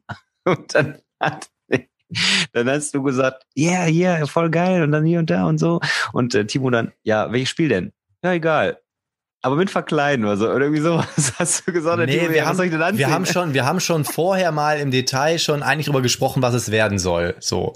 Und also, ähm, okay. eigentlich, also wir wissen schon, eigentlich war schon klar, was wir machen. Ähm, da müssen wir nur noch gucken, wie wir es am besten umsetzen. Aber es wird das steht eigentlich schon fest. Also ich habe nur, er meinte dann so, hat dann nochmal gefragt, so ja was, und dann habe ich ja gesagt, im Prinzip wäre es mir egal, Hauptsache wir verkleiden uns machen was Witziges. Aber eigentlich äh, wissen wir schon ziemlich genau, was es werden soll. Also ähm, das ist auch in der Form, gibt's das noch nicht, aber ein sehr beliebtes Spiel tatsächlich und das wird witzig. Mit ähm, der Ankunft wäre es einfach so geil, ey, wenn du, was weiß ich, als sonst was verkleidet wärst und der Timo dann auch hier als äh, Putzfrau und du als Ninja. Ja, wird, wird auf jeden Fall, wird auf jeden Fall witzig. Wir wollten es eigentlich heute machen, aber ich stecke noch so ein bisschen in meinem ganzen Berichten. Nee, morgen wollten wir es, glaube ich, machen. Heute oder nee, morgen. Äh, ich stecke aber noch so ein bisschen in meinen Uni-Berichten, das sind so die letzten, letzten knappen Phasen. Deswegen habe ich ihm gebeten, dass wir es nochmal verschieben um eine Woche oder so. Ähm, aber das wird, wird eine geile Nummer. Ja, in den letzten ja, rund zehn Tagen war eine ganze Menge los bei mir. Ich habe endlich mal wieder eine Runde Root gespielt und habe das Ganze mit dem Marco, meinem Remscheider Bro, ähm, sind wir zum Timo gefahren und er hatte noch eine Verstärkung aus Mülheim vor Ort und was soll ich sagen? Klassischer Auswärtssieg, Platz 1 und 1 2 gegen ähm, Team Remscheid und äh, Timo und Sepp haben ein bisschen abgelost. Ähm, dem Timo hat's nicht so gut gefallen. Ich habe jetzt alle Fraktionen mittlerweile durch und ich fand's wieder echt richtig, richtig gut. Und ich kann noch nicht final sagen, ob es tatsächlich diesen Vorsprung gibt, wenn du es schon ein, zwei Mal gespielt hast, dass jemand dann irgendwie aussichtslos oder chancenlos ist. Da mhm. würde ich später gerne noch mal so ein bisschen drauf eingehen, auf so in unserem Hauptthema mit Spiele und ihre Vorurteile. Also ähm, Root ist bei mir wieder ausgezogen tatsächlich. Ähm, ich hatte ja, also ich hatte Root und hab Vast und ich finde Vast, das ist das coolere Spiel. Ähm, Root ist halt ein bisschen zugänglicher, das hat ein etwas knuffigeres Thema, sagen wir es mal so, ist ein bisschen allgemeintauglicher. Ähm, aber ich fand tatsächlich, ich weiß nicht, also Root hat mich nicht so umgehauen. Bei mir ist genau umgekehrt. Ich hatte Vast und habe Vast verkauft. Ich habe auch die Erweiterung, also die Riverfolk-Erweiterung und habe jetzt die letzten zwei Tage echt so Regeln studiert, bis ich jetzt wirklich die, die den Echsenkult jetzt da so richtig äh, drauf hatte. Also die waren schon so, echt so ein bisschen was komplexer und ähm, ja, ich hätte jetzt tatsächlich nochmal Bock, dann mit den anderen, also mit den Fraktionen der Erweiterung zu spielen, um dann noch ein bisschen mehr kennenzulernen vom Spiel. Und wenn man einmal drin ist, so im Thema, dann ist das schon ganz geil. Ja, aber ist halt auch nicht jedermanns äh, Sache, muss man ganz klar sagen. Dann, ja, dann habe ich äh, solo eine Runde Everdell gespielt. Also ich habe jetzt versucht, nochmal so ein bisschen so meinen Stapel nochmal abzuarbeiten. Ähm, ich habe mir so eine Liste gesetzt, so, wo so 20 Titel drauf sind, wo ich gesagt habe, die habe ich lange nicht mehr gespielt, die möchte ich auf jeden Fall irgendwie zeitnah auf den Tisch bringen. Everdell war wieder auch echt schön, tolles Artwork und wieder echt super Spaß gemacht und ist eine ganze Menge möglich. Wobei man aber auch sagen muss, so, das ist echt so Kartenglück auch teilweise, was man so da zieht. Ne? Also es ist äh, kein hochtaktisches Spiel, ähm, sondern kann man locker runterspielen, aber man kriegt halt auch nicht immer alles, was man will in mhm. dem Spiel. Also es ist nicht durchrechenbar. Ich glaube, das will es auch letztlich gar nicht, aber ja, es war auch so ein Spiel, wo ich sage, das habe ich lange nicht mehr gespielt und soll auf jeden Fall auch bleiben bei mir und bleibt auch, ist bewährt. Approved. Concordia ist bei mir eingezogen und das habe ich solo angespielt für zwei Personen, um einfach mal so die Mechanik zu testen, damit ich es dann äh, für eine Spielegruppe ganz gut aufbereiten kann. Und da muss ich sagen, das ist zu Recht, finde ich, in den oberen Gefilden der BGG äh, Rankings. Und zwar, es wirkt auf den ersten Blick so ein bisschen bieder. Das äh, Cover wirkt auch so ein bisschen äh, angestaubt, aber hinter dem Spiel verbirgt sich, ich meine, du hast ja sieben Handkarten. Kennst du die Mechanik? Ähm, ich habe Concordia nie, also da, tatsächlich, was du gerade meintest, ne, das ist, wirkt halt sehr bieder und ich bin auch ein so ein richtiger Optik-Gamer. Und mhm. das ist der Haupt. Ich habe schon von vielen Leuten gehört, dass es ein richtig tolles Spiel sein soll, aber ähm, die Optik macht mich so gar nicht geil. Ich bin sehr gespannt, wenn wir das zu dritt oder zu viert spielen. Und du hast eine Kartenhand bestehend aus sieben Karten und auf der Karte steht immer eine Aktion. Du legst die Karte ab, führst die Aktion aus und wanderst dann auf deinem Feld. Ähm, eine Karte sorgt dafür, dass du alle deine Handkarten wieder aufnehmen kannst. Das heißt, ähm, du musst halt planen, wann willst du deine Karten wieder aufnehmen und wann willst du welchen Zug wie machen. Und also so bei wie bei Reise zum roten Planeten, ne? Also irgendwie, nur da ist ja so ähm, Reise zum roten Planeten, leider auch out of print, aber super witziges Area Control Spiel, richtig böse ist auch so, jeder hat so dieselben neuen Handkarten im Prinzip. Man mhm. legt die mal verdeckt, weil die haben eine Wertigkeit und dann drehen alle gleichzeitig die Karten um und dann wird halt von der niedrigsten zur höchsten werden dann halt die Karten abgehandelt. Kann natürlich auch dazu sein, dass jemand, der vor dir eine Aktion spielt, schon deine Aktion schon so ein bisschen kaputt macht und so. Dann hast du halt Pech ah, gehabt. Okay. Und äh, dann gibt's halt auch eine Karte, wenn du die spielst, machst du nichts anderes als die anderen Karten oder alle Karten wieder auf die Hand zu nehmen zum Beispiel. Du hast, also, aber alle haben permanent eigentlich die gleichen Aktionen zur Verfügung. Mhm. Ja, du kannst, du kannst äh, unter anderem auch irgendwie neue Karten kaufen. Mhm. Die liegen aus und verstärken dann die Aktion nochmal oder ähm, ja, erweitern dann dein, dein Aufgaben oder dein Aktionsrepertoire. Und letztlich ist mir dabei aufgefallen beim Anspielen, äh, das, was offensichtlich ist, was weiß ich, eine bestimmte Ressource zu nehmen und dann äh, irgendwie weiterzumachen, ähm, dann da wieder eine Ressource einzusammeln oder wie auch immer, bringt auf lange Sicht nicht, sondern du musst tatsächlich gucken, dass du dir eine Engine entwickeln kannst, wie du so an Ressourcen kommst und wie du wanderst. Und das heißt, du musst schon echt einen guten Plan haben, den ihr vor zurechtlegst, um dann auch diese Ziele zu erfüllen, die dann bearbeitest. Und das heißt, es ist schon gut äh, taktisches Spiel. Und da bin ich halt gespannt, wenn äh, das mit mehr Spielern halt auf den Tisch kommt. Es ist bei mir eingezogen Rome and Roll. Ähm, der Kickstarter ist jetzt ausgeliefert worden und äh, die deutsche Version kommt über einen Schwerkraftverlag und heißt dann Roma et Alea. Leider ist die Alliteration dann verloren gegangen im deutschen herkömmlichen Sinn. Ich weiß gar nicht, warum es nicht Roman Roll, äh, ja. Naja, Alea heißt ja, heißt ja, ne? Also Alea Jagda S ist ja, die Würfel sind gefallen, ne? Weiß ich doch. Aber die Alliteration, Roman Roll. Ja, I, und I know what you ne? mean. Das ist halt verloren gegangen. Das habe ich auch solo angespielt. Und zwar habe ich nicht den Solo-Modus gespielt. Der war mir jetzt fürs erste Kennenlernen irgendwie ein bisschen zu kompliziert mit den Karten. Das finde ich generell bei Solo-Varianten äh, irgendwie schon mal. Wenn du das Spiel noch nicht kennst, ist, ist der Solo-Modus irgendwie manchmal gefühlt schwieriger als das eigentliche partnerschaftliche Spiel. Ich habe zwei Charaktere gespielt und das ist ja ein ja, Roll and Ride Eurogame. Und oh, das hat so viele taktische Möglichkeiten und es ist echt richtig, richtig geil. Du zeichnest halt quasi den, den Stadtplan von Rom ein, kannst äh, Gebäude bauen, Gebäude geben dir bestimmte Effekte, du hast bestimmte Bauvorgaben und du kannst in jedem deiner Züge darfst du mal einen Würfel auswählen und du kannst über Senatoren, kannst du sogar eventuell einen zweiten Würfel nehmen. Das heißt, eine Spielrunde ist den Würfel, Aktionen daraus machen oder Ressourcen nehmen und eventuell den zweiten Würfel ausspielen im Wechsel dann immer, ne? Ähm, und da hast du auch so viele geile Möglichkeiten. Entweder du kannst was bauen oder du kannst Straßen wieder ähm, herrichten und kriegst dann letztlich dafür Punkte und du musst halt so ein bisschen so die Leisten so fortschreiten, die du unten hast, so in, in allen Bereichen, so Soldaten kriegen und Senatoren gewinnen und äh, Münzen einsammeln. Und das kannst du auf verschiedene Weisen auf dem Feld ähm, erreichen und super viele Möglichkeiten und es also hat echt richtig Bock gemacht. Und ähm, ich habe jetzt gesehen, im Flohmarkt ist schon wieder am gleichen Tag eins verkauft worden. Da wundere ich mich dann auch echt, ja, warum das dann wieder verkauft ist. Aber mag damit zusammenhängen, dass man es vielleicht unterstützt hat und irgendwie in der Zwischenzeit bis zur Auslieferung gemerkt hat, hm, eigentlich ist doch nicht so mein Spiel oder eigentlich brauche ich es gar nicht, weil ja gespielt worden sein kann das, glaube ich, nicht. Hm, vielleicht hat es einer von euch schon mal gespielt, würde mich interessieren, wie eure Meinung dazu sind. Kommt morgen bei mir nochmal auf den Tisch, dann mit mehreren Spielern bin ich sehr gespannt drauf.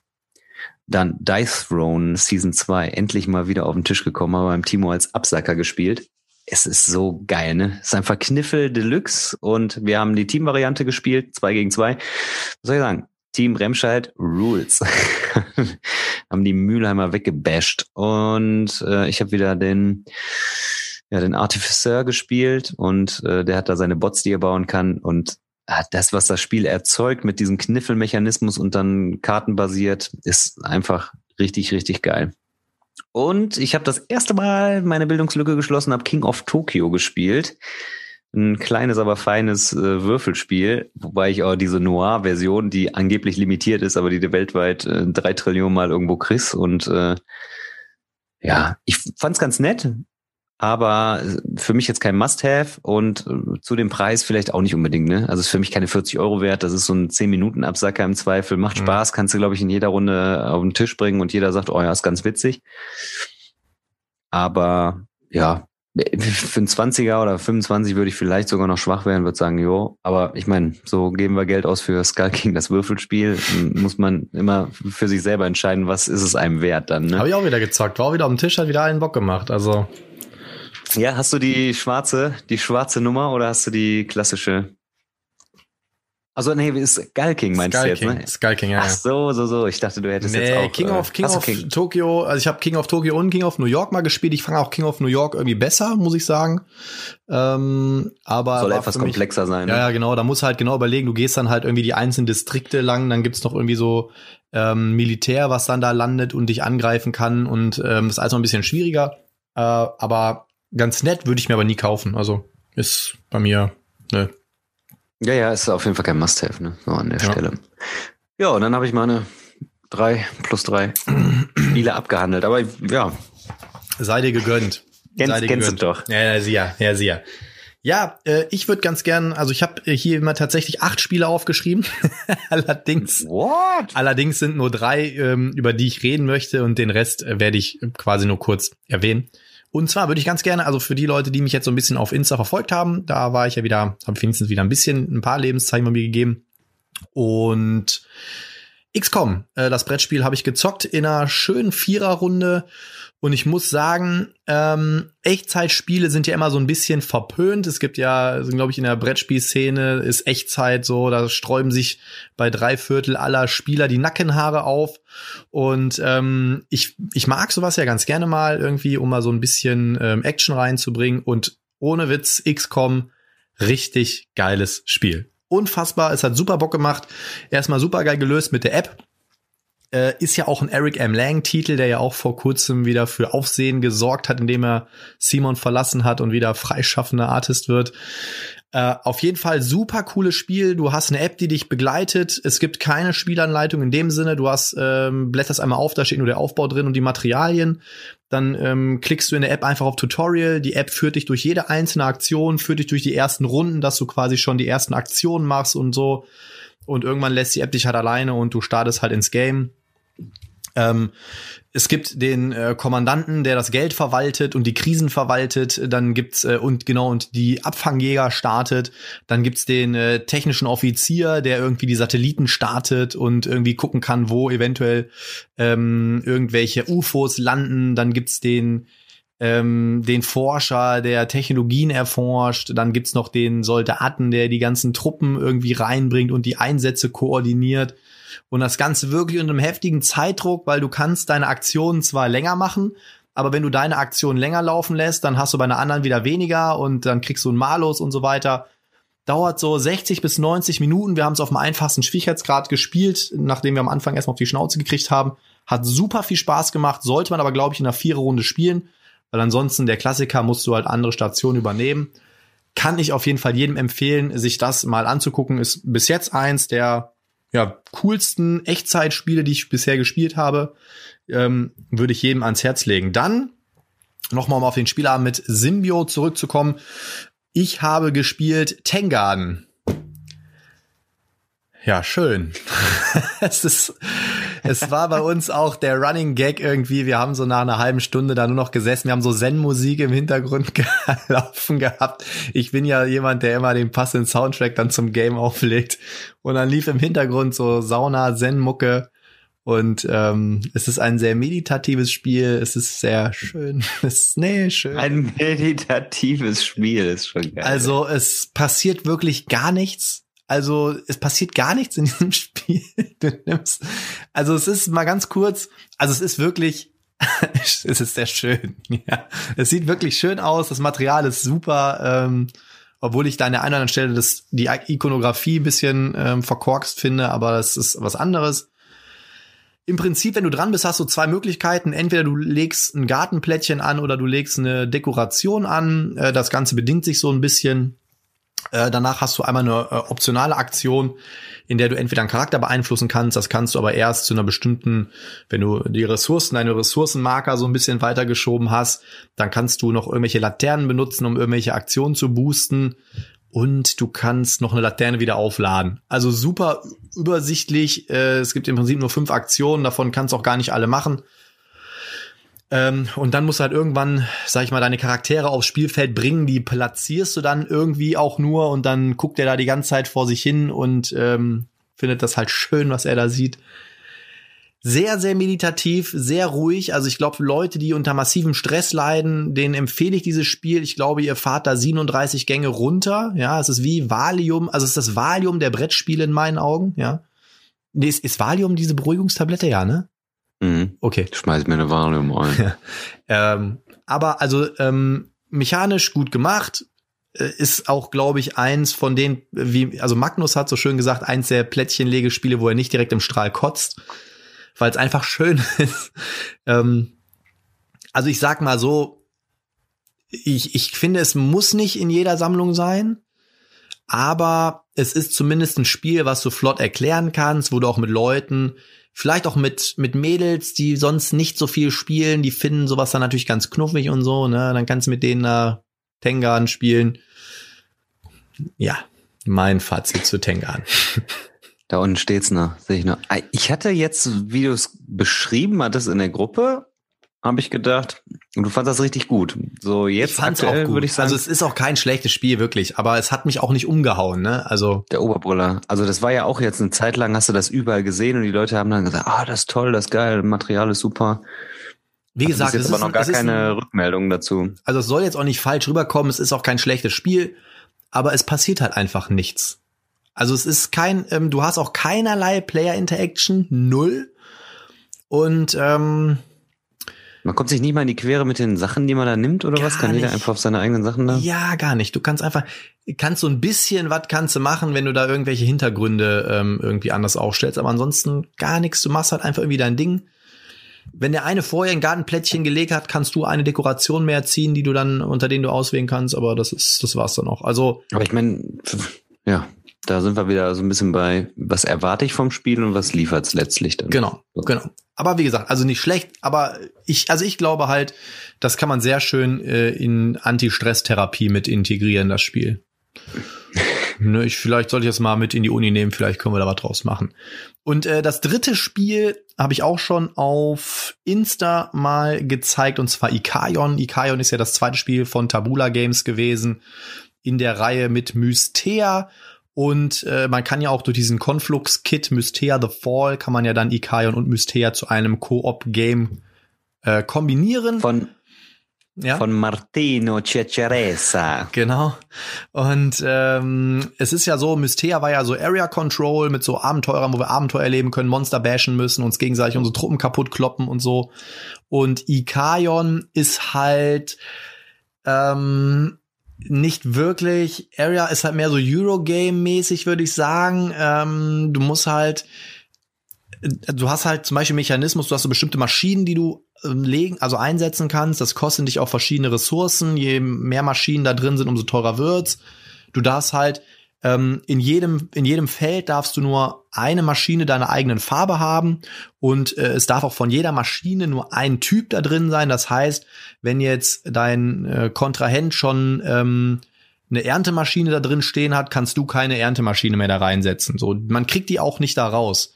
Also im Prinzip gehen die Dinger nur kaputt, wenn in einem Feld ähm, zu viele Parasiten sind, dann machen die Parasiten alles kaputt und dann kommen die auch ganz aus dem Spiel, die Maschinen. Ähm, ja, und du kannst halt Punkte generieren, indem du halt dann diese Maschinen setzt. Die bringen dir nochmal Bonuspunkte, wenn im Umkreis mehrere von denselben Maschinen sind, mal das, was du bezahlt hast. Und ja, dann kannst du Artefakte da irgendwie kaufen, Apparaturen kaufen, kannst halt diesen Koloss, der da immer rumrumpelt, irgendwie untersuchen und sowas. Ähm, sehr verzahnt alles, muss man sagen. Also ähm, man muss schon wirklich überlegen, was man tut, was auch die Downtime auf jeden Fall in die Höhe treiben kann. Äh, ich glaube, ich war von uns dreien derjenige mit der höchsten Downtime am Tisch, weil ich dann immer so, ah, nee, ja doch, die, ah, nee, doch nicht, ah, ich weiß nicht so.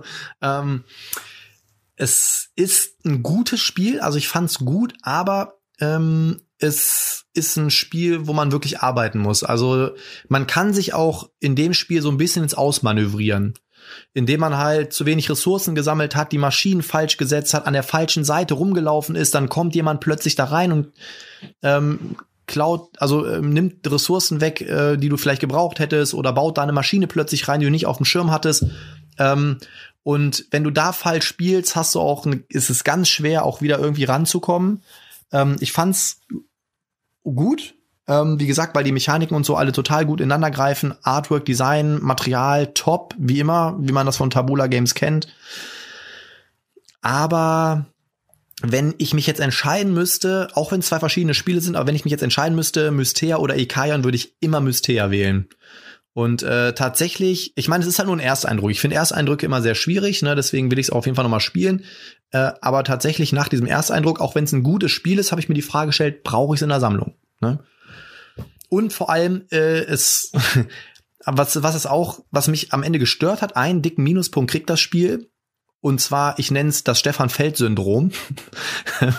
Denn das ganze Board war kunterbunt am Ende, weil in jedem Feld drei Maschinen standen, unterschiedlicher Farbe, plus die vierte Farbe, weil wenn du mit drei Leuten spielst, platzierst du noch random andere Maschinen, plus die ganzen Koam-Kristalle, die da rumlagen, plus deine ganzen Leute, die da rumgelaufen sind. Das Board war irgendwann so überladen. Das hat mich auch echt wow. abgeturnt, ne? Das hat mich echt abgeturnt. Ja, so viel zu Ikaion. Und dann äh, habe ich jetzt noch hier fünf, äh, zwei, vier, sechs kleine Spiele, die ich einfach nur nennen möchte. Und zwar 8-Bit Attack. Ich weiß, es ist nicht ganz so gut weggekommen bisher, aber habe ich mir ertauscht, auch von Peterson Games, kooperatives Game im 8-Bit. Optik und irgendwie, wir gehen in so einen Dungeon, müssen halt irgendwie einfach so Monster rumslorten und dann müssen wir am Ende so einen Endboss umnieten. Fand ich ganz das cool. Fand ich optisch immer ganz witzig irgendwie. Voll. Und so. ich mag ja auch äh, Dick total gerne, ist ja auch in dieser Pixel-Grafik. Und dann habe ich mir gedacht, komm, scheiß drauf. Ich habe getauscht gegen äh, Folklore The Affliction mit der Dark Tales Expansion. Ich glaube, da kommt am Ende ungefähr der gleiche Wert raus, weil äh, das 8-Bit Attack habe ich mit allen vier Expansions, also da kommen jetzt fünf Schachteln. War ganz witzig, ist jetzt auf dem Weg zu mir. Dann ähm, habe ich gerade zum Deinen auch gesagt, ich versuche momentan wenigstens die Top 10 BGG-Games mal in meinem Regal zu haben. Eins davon, ich komme gerade noch nicht drauf, welches habe ich auf jeden Fall wieder abgegeben. Aber den Rest besitze ich bis auf zwei. Und eins habe ich mir heute auch über den Christoph organisiert und zwar Through the Ages. Ich hatte überlegt, im Wandel der Zeiten ist ja der Vorgänger im Prinzip gewesen. Through the Ages hat bei noch mehr Bewertungen eine etwas bessere Bewertung bekommen. Deswegen habe ich gesagt, komm, dann gönne ich mir das halt. Äh, was soll's. Werde ich auch ein Potti-Wochenende kriegen, dann inspiriert durch den Haider Shogun, gestern in Essen abgeholt für ein Zwanni, super. Ähm, super Kurs. Ja, auf jeden Fall, super Kurs. Ähm, super, also das Material ist ähm, noch top in Schuss, also du siehst nichts daran. Das erste, was ich aber gemacht habe, Queen Games Like hast du immer 37 Sprachen da noch an der, äh, äh, in den Anleitungen drin. Die habe ich erstmal rausgenommen und in eine Schublade gepackt, sodass nur noch die deutsche Sogar drin Chinesisch. Ist. Ja, das Chinesisch ist, ne? war dabei. Naja, aber Shogun habe ich mir auf jeden Fall auch gegönnt. Dann äh, Warte mal, Top 10 Game. Ja? Top 10 Game hast du bestimmt abgegeben Brass. Das sehe ich nur mhm. so bei dir. Doch, das siehst du da siehst du diese weiße Schachtel hier? Ah, ja, Tatsache. Sorry. Nee, Brass habe ich. Ich müsste noch mal reingucken. Lass uns mal nach der Folge reingucken, dann kann ich sie direkt sagen. Aber jetzt komme ich gar nicht drauf. Ich habe leider auch mein Handy ist ja hier, kann ich gar nicht nutzen. Äh, ich gucke jetzt rein. Okay, du kannst ja gleich Mach weiter. Okay. Dann ähm, The Networks habe ich mir gegönnt. Das ist ja auch schon ein, zwei Jahre alt. Da wurde jetzt irgendwann letztens oder von noch gar nicht allzu langer Zeit, glaube ich, die deutsche Version ausgeliefert. The Networks ist ein Engine-Builder, wo wir halt der Geschäftsführer eines Fernsehsenders sind. Der Magnus hat so schön gesagt, im Mad-TV-Style Ich habe es mir auf Geek Sundry mal angeguckt. Ist, glaube ich, ganz witzig und ähm, irgendwie hatte ich Bock drauf. Habe ich mir gegönnt über eBay Kleinanzeigen. Freue ich mich irgendwie drauf. Weiß ich auch nicht warum. Ähm, sah ganz cool aus. Dann ähm, tatsächlich ein Spiel, was mir noch fehlt und das wollte ich einfach nennen, falls jemand von euch sich zu einem fairen Kurs trennen möchte oder tauschen möchte.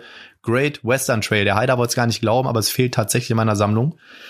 Great Western Trail, auch noch eins der Top 10 Titel. Und zu guter Letzt würde ich einfach gerne euch mal bitten, äh, einfach aus purem Interesse, weil ich mich da jetzt ein bisschen mit befasst habe und äh, diverseste Meinungen gehört habe. Und zwar, wenn jemand von euch World of Warcraft, das Brettspiel schon gezockt hat, bitte mal kommentieren, wie ihr es fandet. Ich habe bis jetzt ähm, diverse Meinungen gehört. Im Großen und Ganzen ist es sehr positiv weggekommen und ich hätte halt die Option, es mir für einen ganz guten Kurs zu organisieren. Ja, würde mich einfach mal interessieren, was ihr dazu sagt. So, hast du jetzt geguckt in die Games, in die Top 10? Da ich ja hier im Keller sitze, kein, kein Netz. WLAN habe. Äh, oh, warte mal, ich habe doch hier mal. Äh, oh, pass auf, äh, du kannst ja schon mal, ähm, oder nee, warte, das machen wir jetzt mal eben. Ich habe hier noch mein Tablet stehen und äh, da müsste ich doch hier Safari und da müsste ich doch äh, schon mal hier relativ gut reinkommen. Ähm, Board, Krieg ich hier nix hin irgendwie. Board Game Geek, zack. Da ist noch XCOM geöffnet, weil wir es noch gezockt haben. So, Board Game Geek. Und dann kann ich nämlich, dann kann ich nämlich gleich sagen, einer, es ist, es ist, es ist tatsächlich ein Spiel aus den Top Ten, was ich wieder abgegeben habe. Terraforming Mars. Nee, okay, warte, so, hier ist jetzt die Übersicht, äh, Geeklists. Da bin ich mal gespannt jetzt hier. Hot, Recent, Favorites. Wo ist das denn jetzt hier? Games, Mariposa, nee, Hot. Nee, ist nicht bei der Hotness, ne? Das müsste doch, äh, nee, wo ist das denn jetzt? Das ist eine gute Frage, ey. Warte, einmal gucke ich nochmal. Ihr lädt nicht. Ja, ich habe ja hier, ich bin ja hier, ab hier direkt, du hast, du hast ja auch durch dein halbes Haus dein Kabel gezogen, damit vernünftiges WLAN. Ja, LAN, LAN ist easy hier, aber ich wollte jetzt den Monitor nicht klemmern. Ist aber ja, ist ja gar nicht so entscheidend. Hm, ja, bevor wir jetzt hier so ein bisschen Leerlauf haben und die Zuhörer mit eingeschlafenen Füßen da sitzen. Als Schwerpunktthema haben wir uns ja heute überlegt und da passt ja auch deine, deine Sehnsucht nach der Top Ten so ein bisschen rein und der Gedanke ist bei mir so erwachsen mit Gesprächen mit dem Friede, der nur An- und Verkauf macht und äh, noch letzte Woche hochgejubelte Spiele wieder verscherbelt, weil in seine kleine Klitsche mit äh, einem Fassungsvermögen von äh, zehn kleinen Games äh, dann immer ein Spiel ausziehen muss, bevor er ins auszieht, äh, einzieht. Und Stimmt, da war was. Deswegen wundere ich mich auch immer, warum der immer irgendwo wieder irgendwas sucht, wo ich mir denke, so Alter, also muss er wieder eins ja. verkauft haben. Also heute hat er erst einen Karuba gesucht, also wer wirklich einen Karuba für drei Euro abgibt, weil mehr will er scheinbar nicht dafür ausgeben, sagt äh, mal Bescheid. Ich habe meins damals irgendwie verkauft. Ähm, ja, jedenfalls, lange Rede, kurzer Sinn ähm, auch nach dem Wochenende mit Root, äh, wo ich dann auch mit ein paar Leuten drüber gesprochen habe, die sagen, ja, Root, also ganz ehrlich, äh, wenn du jetzt schon vier Partien hast und ich da als äh, Anfänger da bin, das hat der Andi auch zum Beispiel gesagt, ja, dann brauchst du das Spiel gar nicht mehr spielen. Denke ich so, Vorurteile im Brettspiel. Also das Thema mhm. der heutigen Folge, Vorurteile im Brettspiel ist ein Spiel nicht gut mit den zwei Erweiterungen oder ohne die beiden Erweiterungen. Äh, muss das gesleeved sein, sonst äh, musst du das auf jeden Fall in eine Tonne kloppen. Und auch wenn du da den, den alten Print hast, dann lohnt sich das nicht. Du musst auf jeden Fall die zweite Edition haben, sonst ist völlig kacke. Und genauso ähm, die Vorurteile mit ähm, Root oder vielleicht auch Vast, ne, das, was du hast.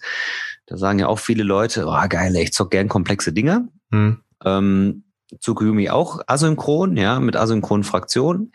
Und viele Leute scheuen sich, glaube ich, solche Spiele zu spielen, weil das Regelwerk jetzt nicht, also das Regelwerk geht ja eigentlich bei Root, ist jetzt ähm, schon relativ gestreamlined. Du hast äh, eigentlich auf dem, auf deinem Tableau alles, was du brauchst. Also das heißt, wenn du dich in deine, deine Fraktion reindenkst, dann hast du alles, was du brauchst. Und du hast eigentlich so nette Kärtchen dabei, da steht nochmal ganz kurz und witzig zusammengefasst, was die anderen so können. Also nicht im einzelnen Zug, sondern was so generell deren Motivation oder Aufgabe ist viele scheuen sich und sagen, ja gut, ey, ich kenne noch nicht mal meine eigene Fraktion und dann muss ich hier noch wissen, was die drei anderen Fraktionen machen und völlig mhm. kacke. Die Frage ist halt, wie gehe ich an so ein Spiel ran? Will ich das einfach mal so kennenlernen? Will ich das mal so erleben und die anderen Fraktionen einfach auch mal mitkriegen? Oder gehe ich mit der Motivation ran, ja, ich muss das Spiel, das erste Spiel will ich sofort gewinnen mit der Fraktion, die ich habe. Und für mich ist einfach so, für mich ist jedes Mal jetzt wieder ein Erlebnis gewesen. Ich weiß gar nicht, also ich habe es, glaube ich, einmal gewonnen, einmal bin ich jetzt Zweiter geworden, die anderen beiden Male weiß ich gar nicht. Aber alle Partien waren geil, weil du hast wirklich einfach immer wieder eine andere Fraktion erlebt. Und ähm, mechanisch würde ich jetzt einfach sagen, haben jetzt am Freitag zum Beispiel die, der Marco und ich gewonnen. Und wir haben es jetzt mehrfach schon gespielt. Und die, die es jetzt das erste Mal gespielt haben, haben gesagt so, mm, ja, okay, Timo fand es nicht so gut und Herr Sebastian fand es eigentlich gut, aber der hat es schon online irgendwie auch gespielt. Da ist jetzt die Frage, hängt man da wirklich so hinterher, wenn man es jetzt äh, neu kennenlernt? Oder ist es einfach so ganz normale Entscheidungen, die ich dann treffe? Da zieht einer voran in der, in der, auf der Punkteleiste, da muss ich den attackieren bei einem Area Control Spiel. Und wenn ich da die falsche Entscheidung treffe und mich auf andere Dinge konzentriere, dann gewinnt der andere halt zu dem Zeitpunkt. Also ich sag mal, ich sag mal so, ne, ich glaube schon, dass natürlich sehr asymmetrische Spiele ähm, einen Vorteil mit sich bringen, wenn du eben ähm, das, das Spiel, die Fraktion zumindest kennst. Natürlich gibt es bestimmte Dinge, die in einem Area Control Spiel oder in einem 4X Spiel, das sind natürlich äh, gewisse Taktiken, die man nie aus den Augen verlieren sollte. Aber natürlich hat es Vorteile, wenn du deine Fraktion verstehst und weißt, wie das ineinander greift. Ne? Also wenn du komplett blind neu in so ein Spiel reingehst, ich meine, jeder kennt das, dann sagt man, wir hatten das jetzt erst auch bei ähm, jetzt bei Ikaion wieder so, liest erstmal die Regeln und liest erstmal alles durch, denkst erstmal so, pff, okay, mal schauen. Ähm, und irgendwann in der Mitte des Spiels merkst du plötzlich so, ah, dafür brauche ich das jetzt und jetzt habe ich das, weißt du? Also da glaube ich macht es schon Sinn, wenn man seine ähm, Fraktion kennt. Ähm, ob sie jetzt massive Vorteile bringt, weiß ich nicht. Ein bisschen, einen kleinen Vorteil würde ich schon sagen, aber ich würde jetzt nicht so weit gehen und sagen, nee, ähm, also wenn du das Spiel schon gespielt hast, dann brauchen wir gar nicht zocken, weil dann kriege ich auf den Arsch, weißt du? Ja, das ist halt so eine Überlegung. Also ich habe jetzt wieder festgestellt und ich wollte das unbedingt nochmal auf den Tisch bringen, aber es ist halt schwierig, wirklich eine Gruppe zu finden, die sagt, ja, ich will mal Root kennenlernen. Ich meine, für den Erklärer ist es zum einen auch tatsächlich so ein kleiner Aufwand, weil er erklärt erstmal die Grundmechanik des Spiels und dann muss er in groben Zügen eigentlich alle Fraktionen kennen, weil er den Leuten dann sagt, die kann das, die kann das oder mhm. die kann das, die Fraktion. Aber es war jetzt zum Beispiel auch ein, so wieder ein Erlebnis und ein Highlight, einfach ähm, sich die Grundregeln erstmal drauf zu schaffen. Dann liest sich jeder seine Fraktion durch und jeder präsentiert kurz bevor man startet einmal kurz so seine Fraktion. Und ich meine, das ist ja auch denkbar bei so einem Spiel wie bei Twilight Imperium, dass du sagst, ich bin das und das und ich kann das und das, meine Spezialität liegt da und da. Dann hast du ja letztlich auch so eine so eine Art Spiel im Spiel, wo du dann einfach so eine so eine Präsentation schon stattfinden lässt und man ungefähr erahnen kann, was wer kann. Und ich finde so dieser Überraschungseffekt ist natürlich auch geil bei so einem Spiel. Und das habe ich jetzt schon mehrfach erlebt, dass viele Leute sich halt irgendwie scheuen. Ne? Viele sagen zwar, boah, ich brauche mal was richtig Komplexes und asynchron ist, glaube ich, ganz geil. Ne? Viele, viele freuen sich auch, wenn sie hören, so asynchron. Mittlerweile sind ja so, sogar selbst die einfachen Eurogames asynchron. Da hast du andere, was weiß ich, da hast du anstatt einem Holz, hast du dann einen Stein und ein Holz. Und, äh, und auf ähm, BGG heißt dann immer ähm, Variable Player Powers. ja, genau. Und ja, irgendwie ist ja die Sehnsucht des Spielers so ein bisschen da, dass so das Abwechslungsreiche, das Andersartige. Ähm, auf der anderen Seite ist man dann, glaube ich, auch wieder immer gewillt und sagen, ja, kann man das jetzt vergleichen? Ist das gut gebalanced? Und äh, ja, aber äh, ich weiß nicht. Warum hast du denn Root zum Beispiel verkauft? Ja, ich habe Root verkauft übrigens, also, bevor ich jetzt, jetzt sehe, jetzt weiß ich wieder, was ich abgegeben habe. Auf Platz zwei oder drei äh, Pandemic Legacy. Das habe ich wieder abgegeben. Ah, okay, ja gut.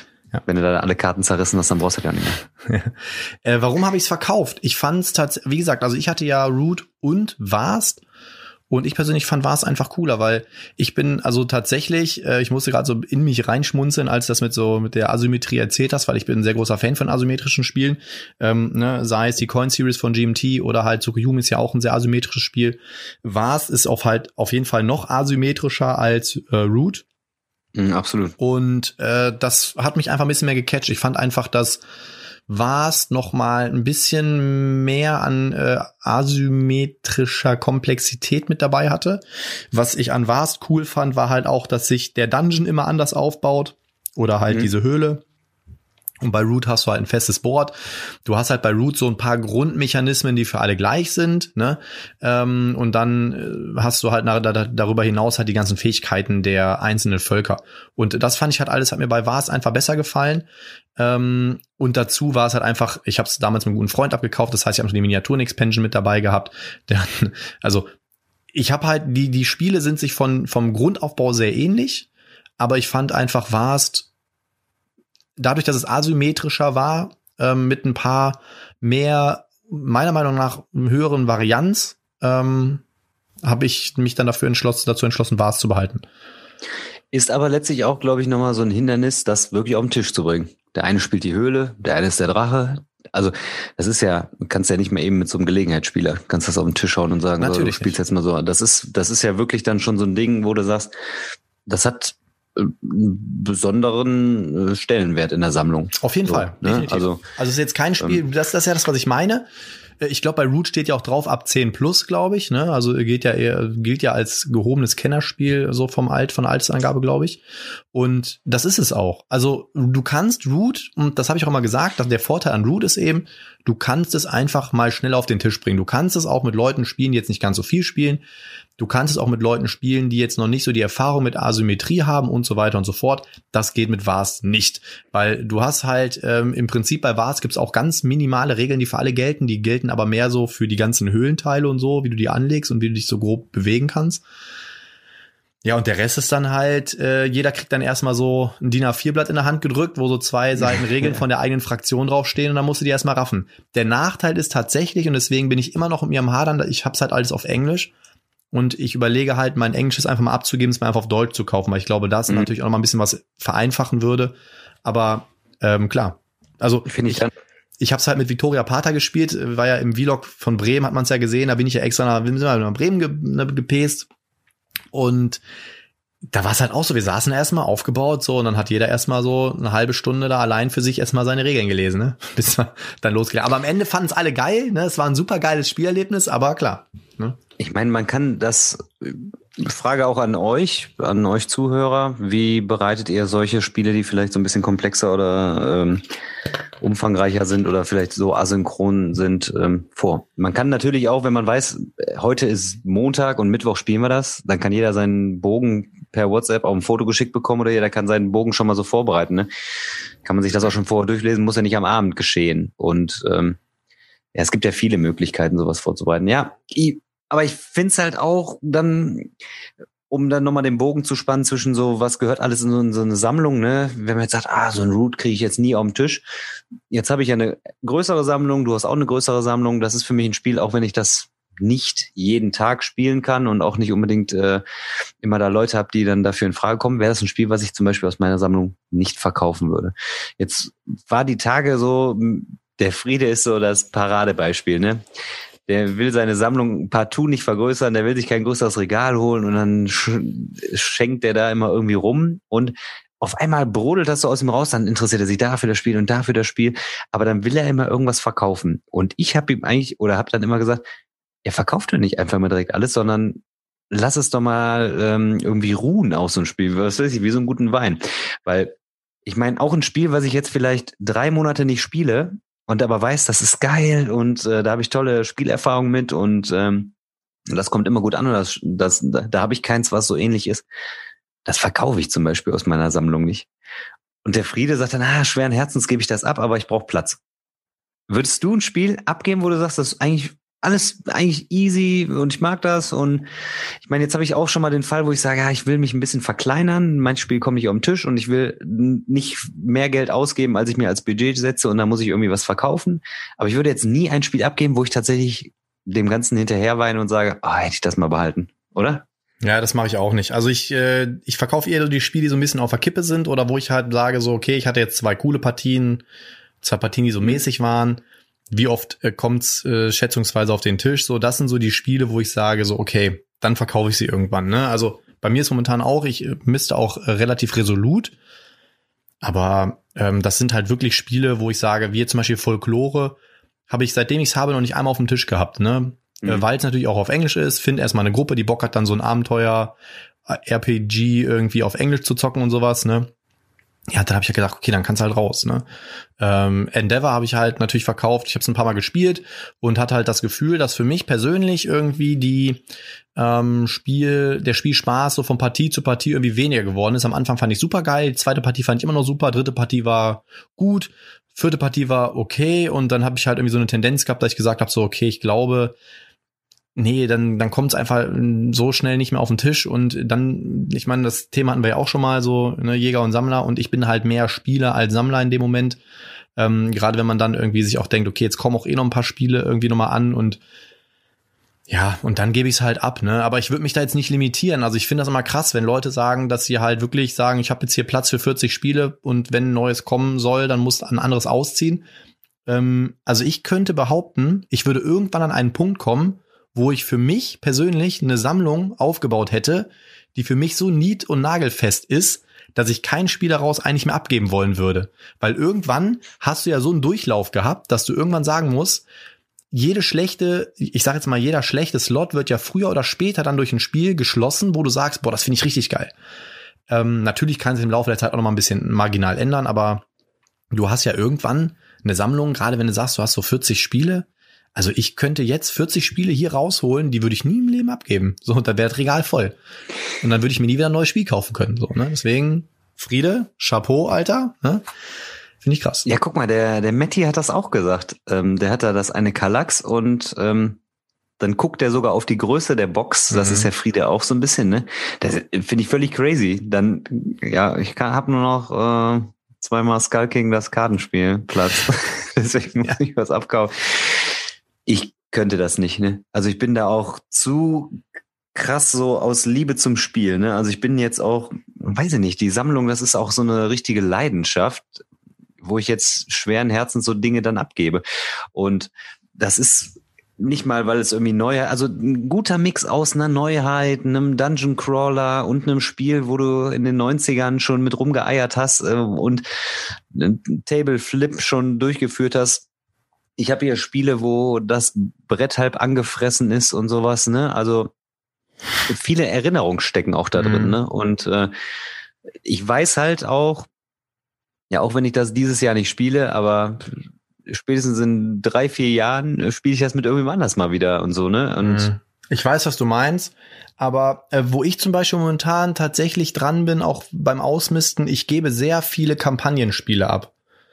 Ähm, ja, okay, ähm, das ist auch. Ne, weil Kampagnenspiele ist halt das Kritische, da musst du eine Gruppe für haben, mit der du das spielen kannst. Und wenn du 20 Kampagnenspiele im Regal stehen hast, bis du eins durch hast, mit dem nächsten anfangen kannst, da vergeht so viel Zeit.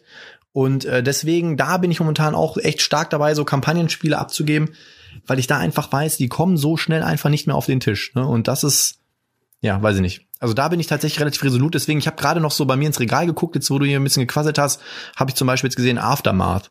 Aftermath soll ein super tolles Spiel sein, auch wenn die Regeln ein bisschen broken sind. Hey, seitdem ich's habe, ich habe es mir damals gekauft, weil so ein Hype generiert worden ist, noch nicht einmal auf dem fucking Tisch gewesen. Noch nicht einmal. Ich, ich habe auch äh, Maus und Mystik oh, das, gehabt, das, das auch mit der C auch mit der CD und ich habe das auch abgegeben mit der CD, weil ich habe mir gedacht, oh, wenn die Heidi irgendwann groß ist, dann zocke ich das mit der. Aber bis die tatsächlich Bock hat auf so ein Spiel, ist auch wahrscheinlich wieder irgendwas anderes auf dem Markt. Und es ist letztlich auch ein Kampagnenspiel, was man dann so erlebt. Ja, und wer voll. weiß, ob die überhaupt Bock drauf hat. Ich habe Gloomhaven, das ist für mich immer noch so meine Nummer eins. Too Many Bones, haben wir auch die letzten Podcasts mal gesprochen, kann man letztlich auch wirklich äh, immens wie eine Kampagne dann aufziehen und zocken. Aber du hast halt auch einen Spielabend, wo du, wo du einfach einzelne Episoden einfach spielst. Und ja, da bin ich nämlich auch. Tainted Grail, bevor es ausgeliefert wird jetzt auf Deutsch bei mir, habe ich ja auch schon das dem Jasper quasi ähm, schon zugesichert. Der nimmt es mir dann ab. Hast du One Wave gemacht? Ja. Ja, dann kommt das genau wie bei mir wahrscheinlich 2037 an, weil Pegasus ja. nämlich bis jetzt nur das Grundspiel übersetzt hat und noch nicht die Unterschrift gegeben hat für die Expansions. Ja, das ist auf jeden Fall völlig gaga. Ne? Äh, jedenfalls, das habe ich dann zum Beispiel auch wieder, ähm, ja, schon unter der Hand ist schon weg.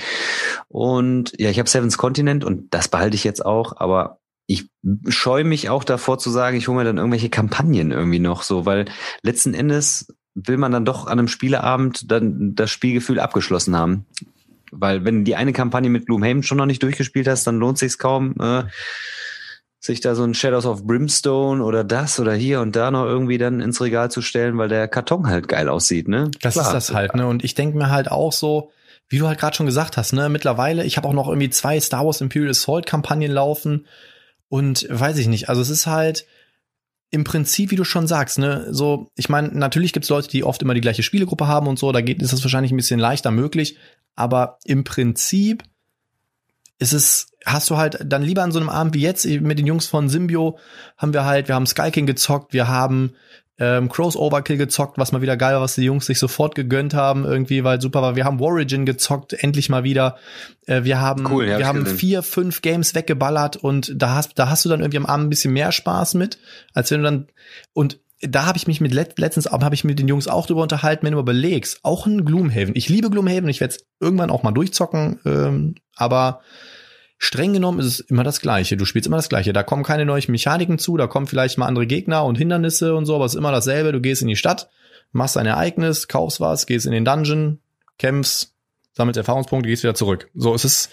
Und das macht auch im Prinzip ein KDM ja nicht anders. Ne? Da hast halt noch die Siedlungsphase und die Hand und sowas, da kommen noch ein paar mehr Sachen dazu, aber im Prinzip ändern sich ja die Mechaniken immer nicht. Ne? Und da finde ich es natürlich dann ganz geil, so einem Spieleabend mal so drei, vier Spiele, weil man sagt ja immer so schön, der Kopf ist rund, damit das Denken die Richtung ändern kann und damit du halt auch immer kognitiv auch anders belastet wirst. Und dann hast du hier einen Worker Placer, mhm. da hast du einen Euro, da hast du dann ein bisschen Ameritrash und so kannst du so einen Abend halt auch abwechslungsreich gestalten, ne?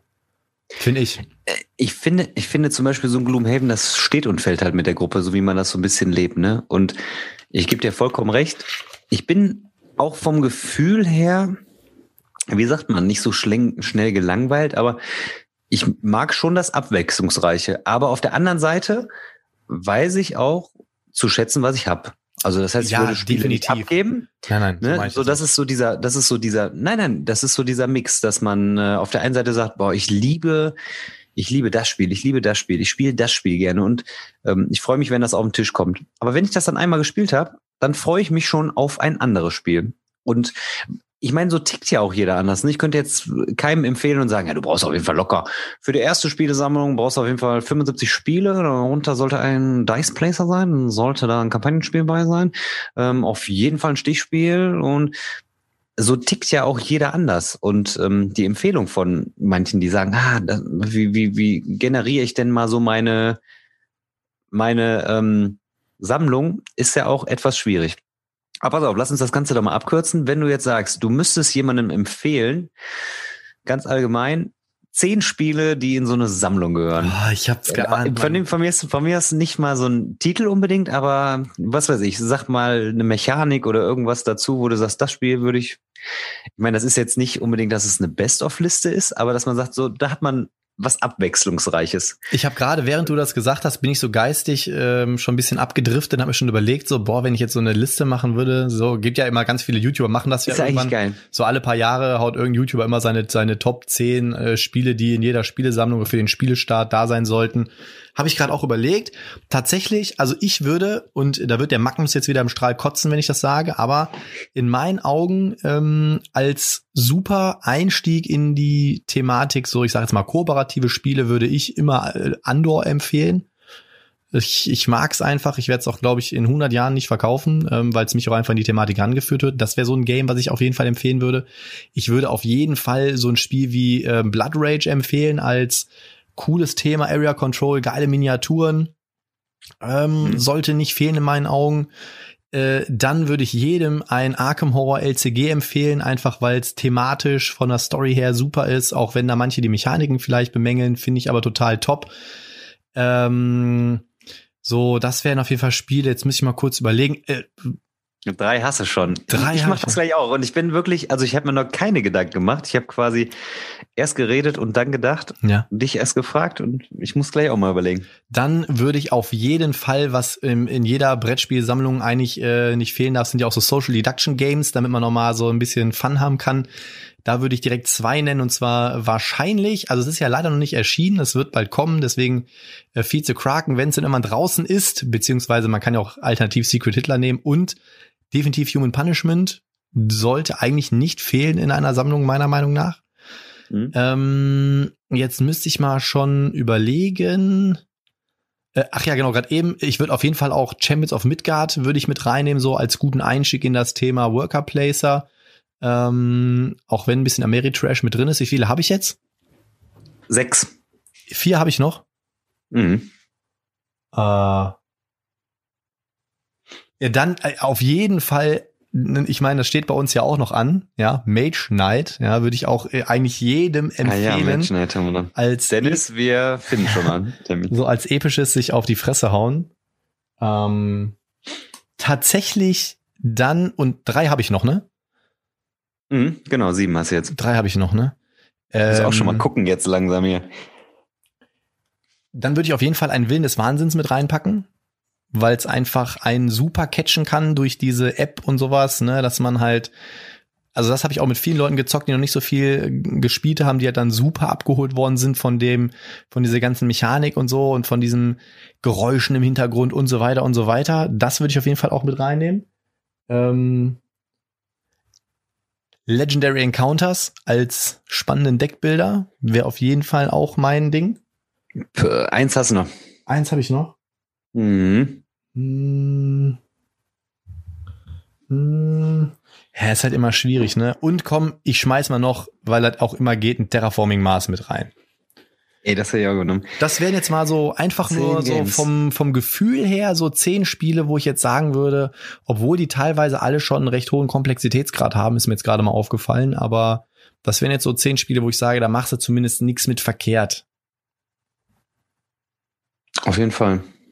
Jetzt ist gut. Dann. Schon, schon schwierig für mich jetzt irgendwie. Du weißt schon, dass wir von unserem Thema ganz weit weg sind. Ne? Nee, nee, nee. Also das Nö. ging ja letztlich darum, um dieses äh, Brettspiel Vorurteile und sowas, ne? Und äh, das muss in eine Sammlung und das ist da nicht spielbar und das ist komplex. Ähm, ja, ich wollte schon so das anklingen lassen, aber natürlich auch überleiten. Und jetzt hast du es ja letztlich auch beantwortet. Du sagst zwar, Spiele sind komplex, aber das ist ja auch ein Vorurteil wenn du ein Spiel vernünftig erklärst und man weiß, was man zu tun hat, dann wächst man da letztlich auch rein. Aber das finde ich ist tatsächlich das krasseste und, ähm, Vorurteil und das fällt mir selber so oft auf. Wenn du bei einem Spiel die Anleitung liest, also natürlich gibt's auch manche Spiele, die haben nur vier Seiten Anleitung, aber in den meisten Fällen, wenn du die Anleitung erstmal liest, ohne dass du es dir jetzt mechanisch vorstellst, denkst du dir jedes Mal, boah, oh, ey, und nach fünf Seiten Anleitung denkst du dir jedes Mal, oh, meine Güte, jetzt noch zehn Seiten, ne? Aber selbst ein On Mars, ne, ist, wenn du drin bist, nicht mehr schwierig. Du musst halt natürlich für dich dann die Verzahnung hinkriegen, ne? So, was brauche ich für was und so. Aber die Mechaniken, ich habe noch kein Spiel erlebt, was von den Mechaniken her, ich meine, gut, ich habe auch so ein so ein Orc Ride auch noch nicht gespielt oder so, soll ja eins der komplexesten Spiele sein oder ich habe heute auch noch mal gesehen Antiquity von Splotter und so, das sind ja alles äh, oder auch hier die ganzen Coin Series und so, das sind natürlich Spiele, die auch ein bisschen komplexer sind, aber ich habe zumindest noch kein Spiel gespielt, gespielt bis jetzt, wenn du drin bist, dass du es dann nicht hinkriegst. Deswegen ist das das Vorurteil, das Spiel ist zu komplex, finde ich immer kritisch. Das müsste man einschränken. Natürlich, wenn ich jetzt zum Beispiel meinen Kommilitonen zocke, dann stelle ich den nicht, beim ersten Spielabend habe ich denen da kein En masse hingestellt. Dann hätten die nie wieder mit mir gespielt. Ne? Wir haben halt ja, angefangen, am, am, ersten Abend haben wir angefangen Human Punishment. Fanden die super. Zweite Spieleabend haben die sich dann selber für Battlestar Galactica entschieden. Wo sie mich nach der Regelerklärung hatten sie alle Tilt auf der Stirn. Nachdem wir noch nicht mal eine halbe Runde gespielt hatten, waren alle so gefesselt von dem Game. Ähm, und jetzt kommen die von selber an. Jetzt wollen die mit mir alle Heroes of Land RNC spielen. Dann haben wir gespielt hier ähm, äh, Mask of the Red Death und so. Also die kommen jetzt von selber auch schon hin und haben halt Bock auch auf so Spieltiefe einfach. Ne?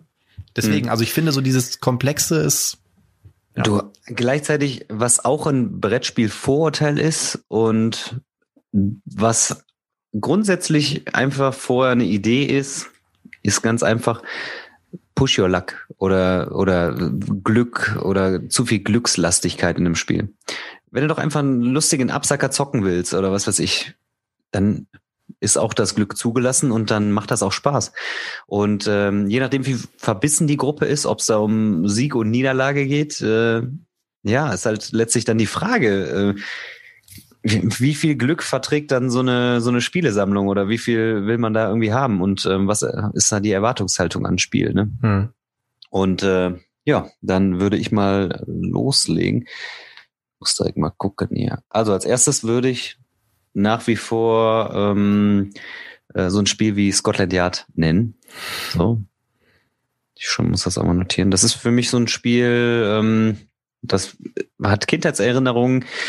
Man kann eine Neuauflage wählen, vergleichbar von der Mechanik wie der Weiße Hai, oder man nimmt halt das alte Scotland Yard und da geht's halt um diesen, ja, so Hidden Movement. Ich, ich bewege mich auf der Platte und flüchte vor jemanden und äh, das ist halt irgendwie so, so ein geiles Spielgefühl. Ne? Das ist so semi-koop oder es ist kooperativ eigentlich. Ne? Das ist also ein klassisches One versus All.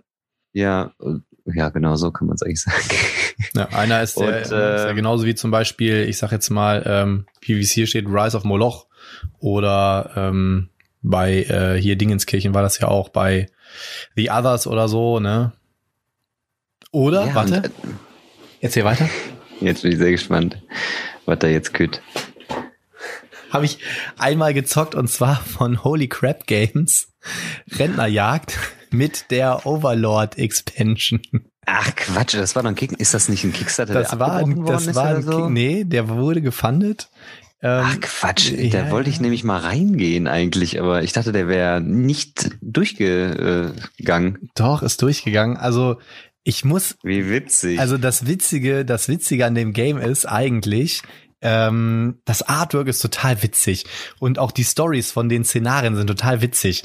Warte mal, ich kann ja mal ganz kurz, ähm, du kannst ja noch mal kurz überlegen und dann lese ich dir mal ganz kurz hier die eine, ähm, das, also wir haben uns weggeschmissen hier. Ähm, los geht's zum Angriff. Warte mal, und zwar hast du hier irgendwie so Szenarien, die du erfüllen musst. Ne? Das sind dann so, äh, genau, Zusammenstellung des Rentnerstapels, Kaufrausch Vorbereitung. Äh, hier, pass auf, zum Beispiel ähm, die erste Mission Kaufrausch hat dann so als Intro, der frühe Vogel kommt ins Heim, Notruf um 7.21 Uhr, Supermarkt seit 6 Uhr vollständig von Rentnern umstellt. Weder Angestellte noch Zulieferer können das Gebäude betreten. Ablenkungsmanöver mit Musik, Wurstständen und mobile Apotheke fehlgeschlagen. Erbitten Räumung des Geländes durch Rentnerjäger. Oder ähm, auch super witzig, warte, dann... Ähm, geht das halt, also ne, dann hast du halt so verschiedene Stufen, ne? Dann äh, kommt noch hier zum Beispiel sportfrei. Warte mal, hier war noch irgendwas mit Einlass in Kieser-Studio ausgesetzt. Trainingsgeräte seit Stunden von Senioren blockierte, die sich von, die sich vom Umkleiden erholen. Zahllose Kundenbeschwerden wegen lautstarker Gespräche, bestinkende Blähungen. ähm, es ist einfach, es ist schon, es ist schon so ganz witzig gemacht eigentlich. Also ähm, oh, wo war das denn? Hier war noch irgendwas, dass die dann alle an der Kasse stehen und so. Ähm, hier, starkes Rennaufkommen in Inkontinentia-Apotheke. Verängstigte Senioren glauben an neue Krankheit aus dem Fernsehen zu leiden. Berichte über flaues Gefühl vor Mahlzeiten und wiederkehrende Bewusstlosigkeit während der Nacht. Unaufgeforderte Abgabe von Stuhlproben. ähm, also das ist schon witzig gemacht. Das, das Artwork ist auch witzig, aber das Spiel gibt halt leider nicht ganz so viel her. Ne? Also ich hab's mit der ähm, Overlord Expansion noch nicht gezockt. Aber naja, mal schauen. Vielleicht, vielleicht mache ich das ja mal. So, sorry, ich hatte dich unterbrochen.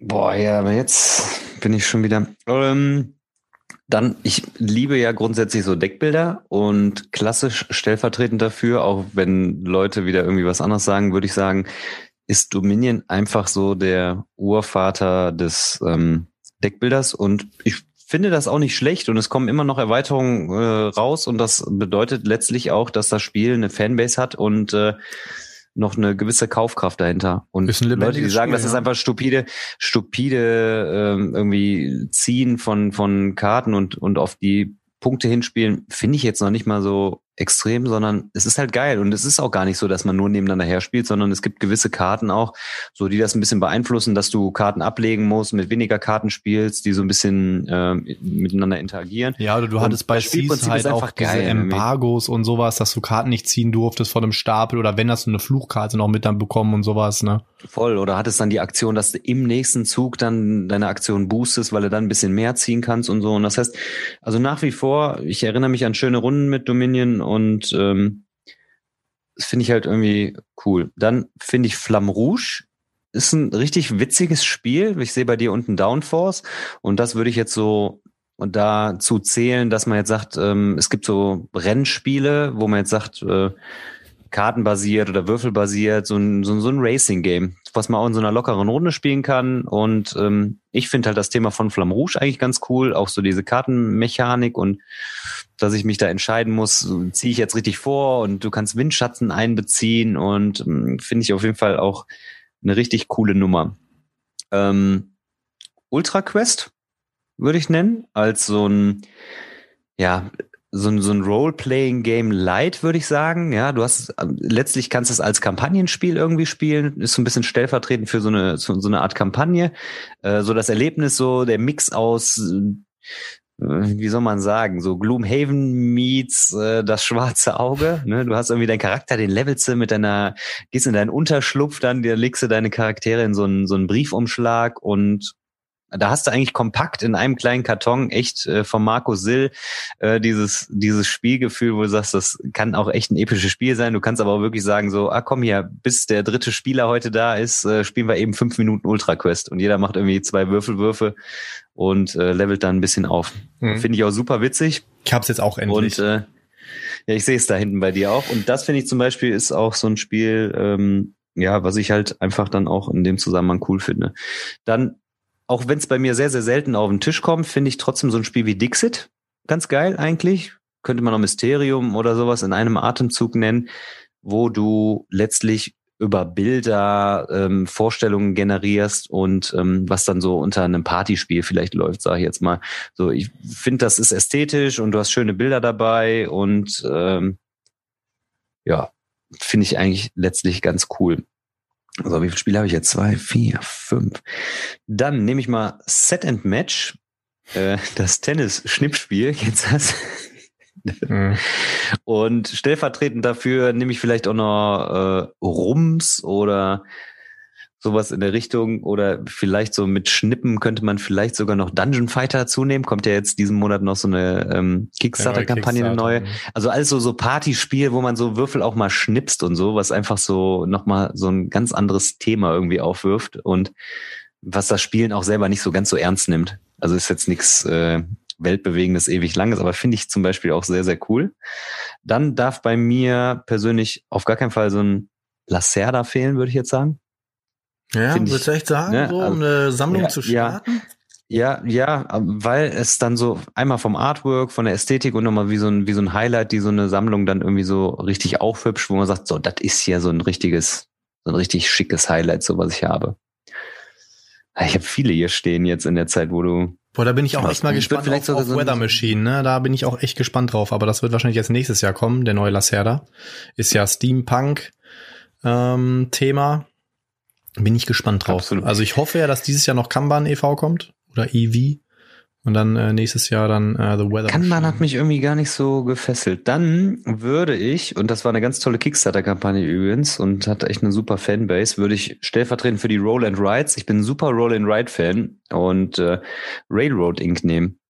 Das ist richtig, richtig, richtig geil. Und ähm, da sind immer so Mini-Expansions bei und die letzte Kickstarter-Kampagne hat nochmal so ein bisschen so ein, so Competition-Modus reingebracht und die haben in der Kampagne echt viel richtig gemacht, wo man echt auch richtig Bock hat, äh, dieses Roll-and-Ride-Spiel zu spielen. Mhm. Und äh, manche Leute haben da wirklich in der Kampagne, da kann man ja abgelaufen noch reingucken, so richtig das Spielfeld so geil verziert, äh, so diese, ja, es sind Würfel, auf denen sind, äh, sind immer vier Würfel im Grundspiel und auf den Würfeln sind Bahnstrecken und Straßenstrecken ähm, abgebildet. Und man muss halt ähm, Bahnhöfe mit äh, Straßen und umgekehrt oder Bahnhöfe zu Bahnhöfe verbinden und Straßen zu Straßen verbinden. Und jede Partie ist anders und es ist ein cooles Roll and Ride. Also ich finde, so ein Roll and Ride ist natürlich auch absolut cool so in so einer Sammlung und hat irgendwie noch mal sowas, ja, Besonderes auch. So, zwei, vier, sechs, acht Spiele habe ich. So, dann kniffeltechnisch würde ich auch sagen, so ein Dice Throne darf äh, da nicht fehlen. Dann hast du noch mal so ein geiles Würfelspiel mit so ein bisschen Rumgebäsche. Gibt's viele, kann man Luchador nennen oder sowas in der Richtung. Ähm, äh, alles, was so ein bisschen so mit Würfel und dann Kampf und Karten und was weiß ich mhm. nicht, irgendwelchen Action und Moves zu tun hat, finde ich dann noch ganz cool. Zwei, vier, sechs, acht, neun habe ich so. Und jetzt muss ich mich dann nochmal entscheiden. Ne? Jetzt muss ich mich entscheiden. Und dann würde ich vielleicht sagen, so ein Spiel wie Marco Polo würde ich nehmen. Okay. Ähm, so ein ja, hättest du gedacht, wahrscheinlich hätte jetzt, ich nehme jetzt mal bewusst nicht die Spiele, die wir sonst immer so nennen, ne? Ähm, Marco Polo auch so als Dice-Placement-Spiel, stellvertretend auch für so Worker-Placement-Geschichten, finde ich, ist auch so ein Meilenstein irgendwie mhm. so. Und da würde ich auch sagen, sowas zählt dann auch noch für mich so wie Brügge oder sowas mit rein, so, mhm. wo ein Spiel so ein richtig geiles klassisches Spiel ist für mich so, du hast ein paar Karten, du hast ein paar Würfel mit bei, da ist eine Zufallskomponente mit bei und du bist, hast die Qual der Wahl, wo du sagst, ah, hm, wo setze ich denn den Würfel jetzt ein und hm, ah, ah. und letztlich hast du viele Entscheidungsmöglichkeiten. Das Regelwerk ist schlank, aber du zerreißt dich innerlich, weil du sagst, ah, nehme ich jetzt das oder ah, nehme ich die Aktion und eigentlich müsste ich. Und das macht ja Marco Polo auch ganz gut. Du kannst dich äh, entscheiden, mehrere Würfel für eine starke Aktion auszugeben oder einen hohen Würfel dann dafür oder dafür einen Würfel einzusetzen. Und das finde ich dann so stellvertretend eigentlich auch so ganz äh, ja, angenehm. Jetzt habe ich natürlich gar kein Stichspiel drin. Ich habe ja, gerade die ganze also Zeit gedacht, sehr, sehr das schön. noch ein Stichspiel, Alter. Ja, es ist, ja, irgendwie ja, man hätte, ah, ja. So ein Wizard oder ein, obwohl ich sagen muss, ich finde ja, eigentlich, ne? Eigentlich äh, hat mich, also ich mag ja auch die Crew zum Beispiel sehr gerne, tatsächlich. Und Ach so, guck mal, ja, und äh, ne und ich habe gerade die ganze Zeit überlegt, ne, Wizard ist ja ein sehr sehr beliebtes Stichspiel, aber ich glaube, äh, Skull King als klassisches Stichspiel gefällt mir auch ein bisschen besser. Mhm. Weil ich finde, bei Sky King hast du halt dieses, entweder du pointest oder du kriegst halt voll auf die Schnauze. Also du kannst halt am Ende auch mit minus äh, 200 Punkten da rausgehen. Ne?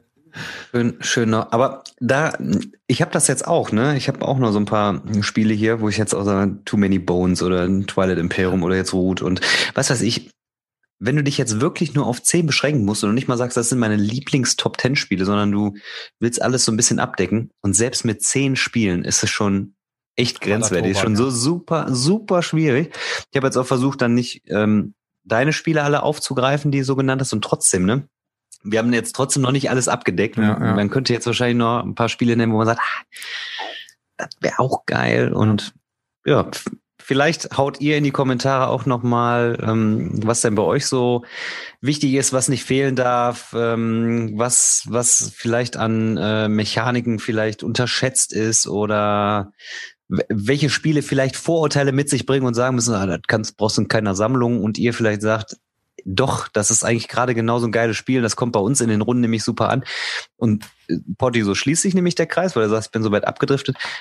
Für den einen ist das das geilste Spiel des Jahrtausends, für den anderen ist das äh, ein, ein Grund, schreien wegzurennen. So wie du jetzt gerade sagst, Andor gehört für mich in eine Sammlung. Und Magnus sagt, ach du Scheiße. Und das mhm. ist ja gerade einfach das Geile, ne? Das ist wie der Doppelpass sonntags, wo der Kalli da sitzt und sagt, ja, das war abseits, ganz klar. Und man äh, unterhält sich dann die ganze Zeit darüber, und wie wäre das Spiel verlaufen, wenn und ähm, ne? Also mhm. ist, wir würden, wir könnten uns wahrscheinlich Woche für Woche mit dem Thema auseinandersetzen und würden vielleicht Woche für Woche dann nochmal die Meinung noch ein bisschen ändern und, ah, und philosophieren und das ist ja echt das Geile. Definitiv. Oder? Ja, aber weißt du was, Potti? Hm? Weißt du, weißt du, weißt du, weißt du, Kitze, Kitze.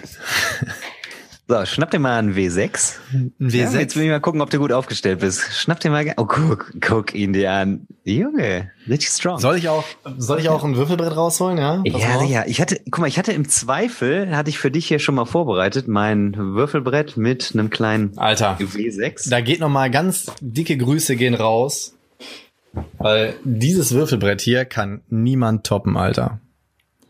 Oh, was ist das denn schickes? Ey? Tja. Da war, war von einem ganz lieben Plexiglas Dildo, oder was? Von einem ganz lieben Menschen. Wer, wer ist das? Die Omnic to the S the Adler. Ey, Sattler. What's Aber das war, das war zu dem Zeitpunkt, äh, da war er, er noch selber nicht so im ähm, Business. War er noch so mein. Ein bisschen mein Underdog. Subscriber Number One. Geil. Zum Geburtstag bekommen, ja? Vielen Dank. Ja, ähm, ich habe mich heute eines Spieles bedient. Mhm. Und wer die letzten Folgen so ein bisschen äh, verfolgt hat, der weiß, dass wir Kinder der 80er sind. Und ich habe so ein richtig geiles Ding hier, nämlich das 80er Jahre Quiz. Fuck, Alter, was soll ich denn da beantworten? Richtig geil. Ey, da sind voll die lustigen Sachen drin. Und ja, wir machen es ganz easy heute. ich habe hier so ein paar Karten dabei und äh, auf diesen Karten sind Zahlen von eins bis fünf. Eine Zahl ist grau unterlegt und die Spielregeln besagen, du würfelst und ja, je nach Augenzahl wird dann die Frage vorgelesen, beziehungsweise wenn du eine 6 würfelst, dann wird immer die grau unterlegte Frage vorgelesen. Die Fragen beziehen sich alle auf die 80er und sind richtig geile ähm, Sachen bei. Ich wollte mal gerade gucken. Ich wollte dir mal eben eins vorlesen, bevor das. Alter, da werde ich keine Frage Wo durfte man wo durfte man beim C64-Spiel Boulder Dash nicht reinlaufen, wenn man am Leben bleiben wollte? A. Schleim, B. Schmetterlinge, C. Einkaufswagen. Kennst du das noch, das Spiel? Boah, nee, das Spiel kenne ich nicht. Ich hätte jetzt auf C Boulder Dash.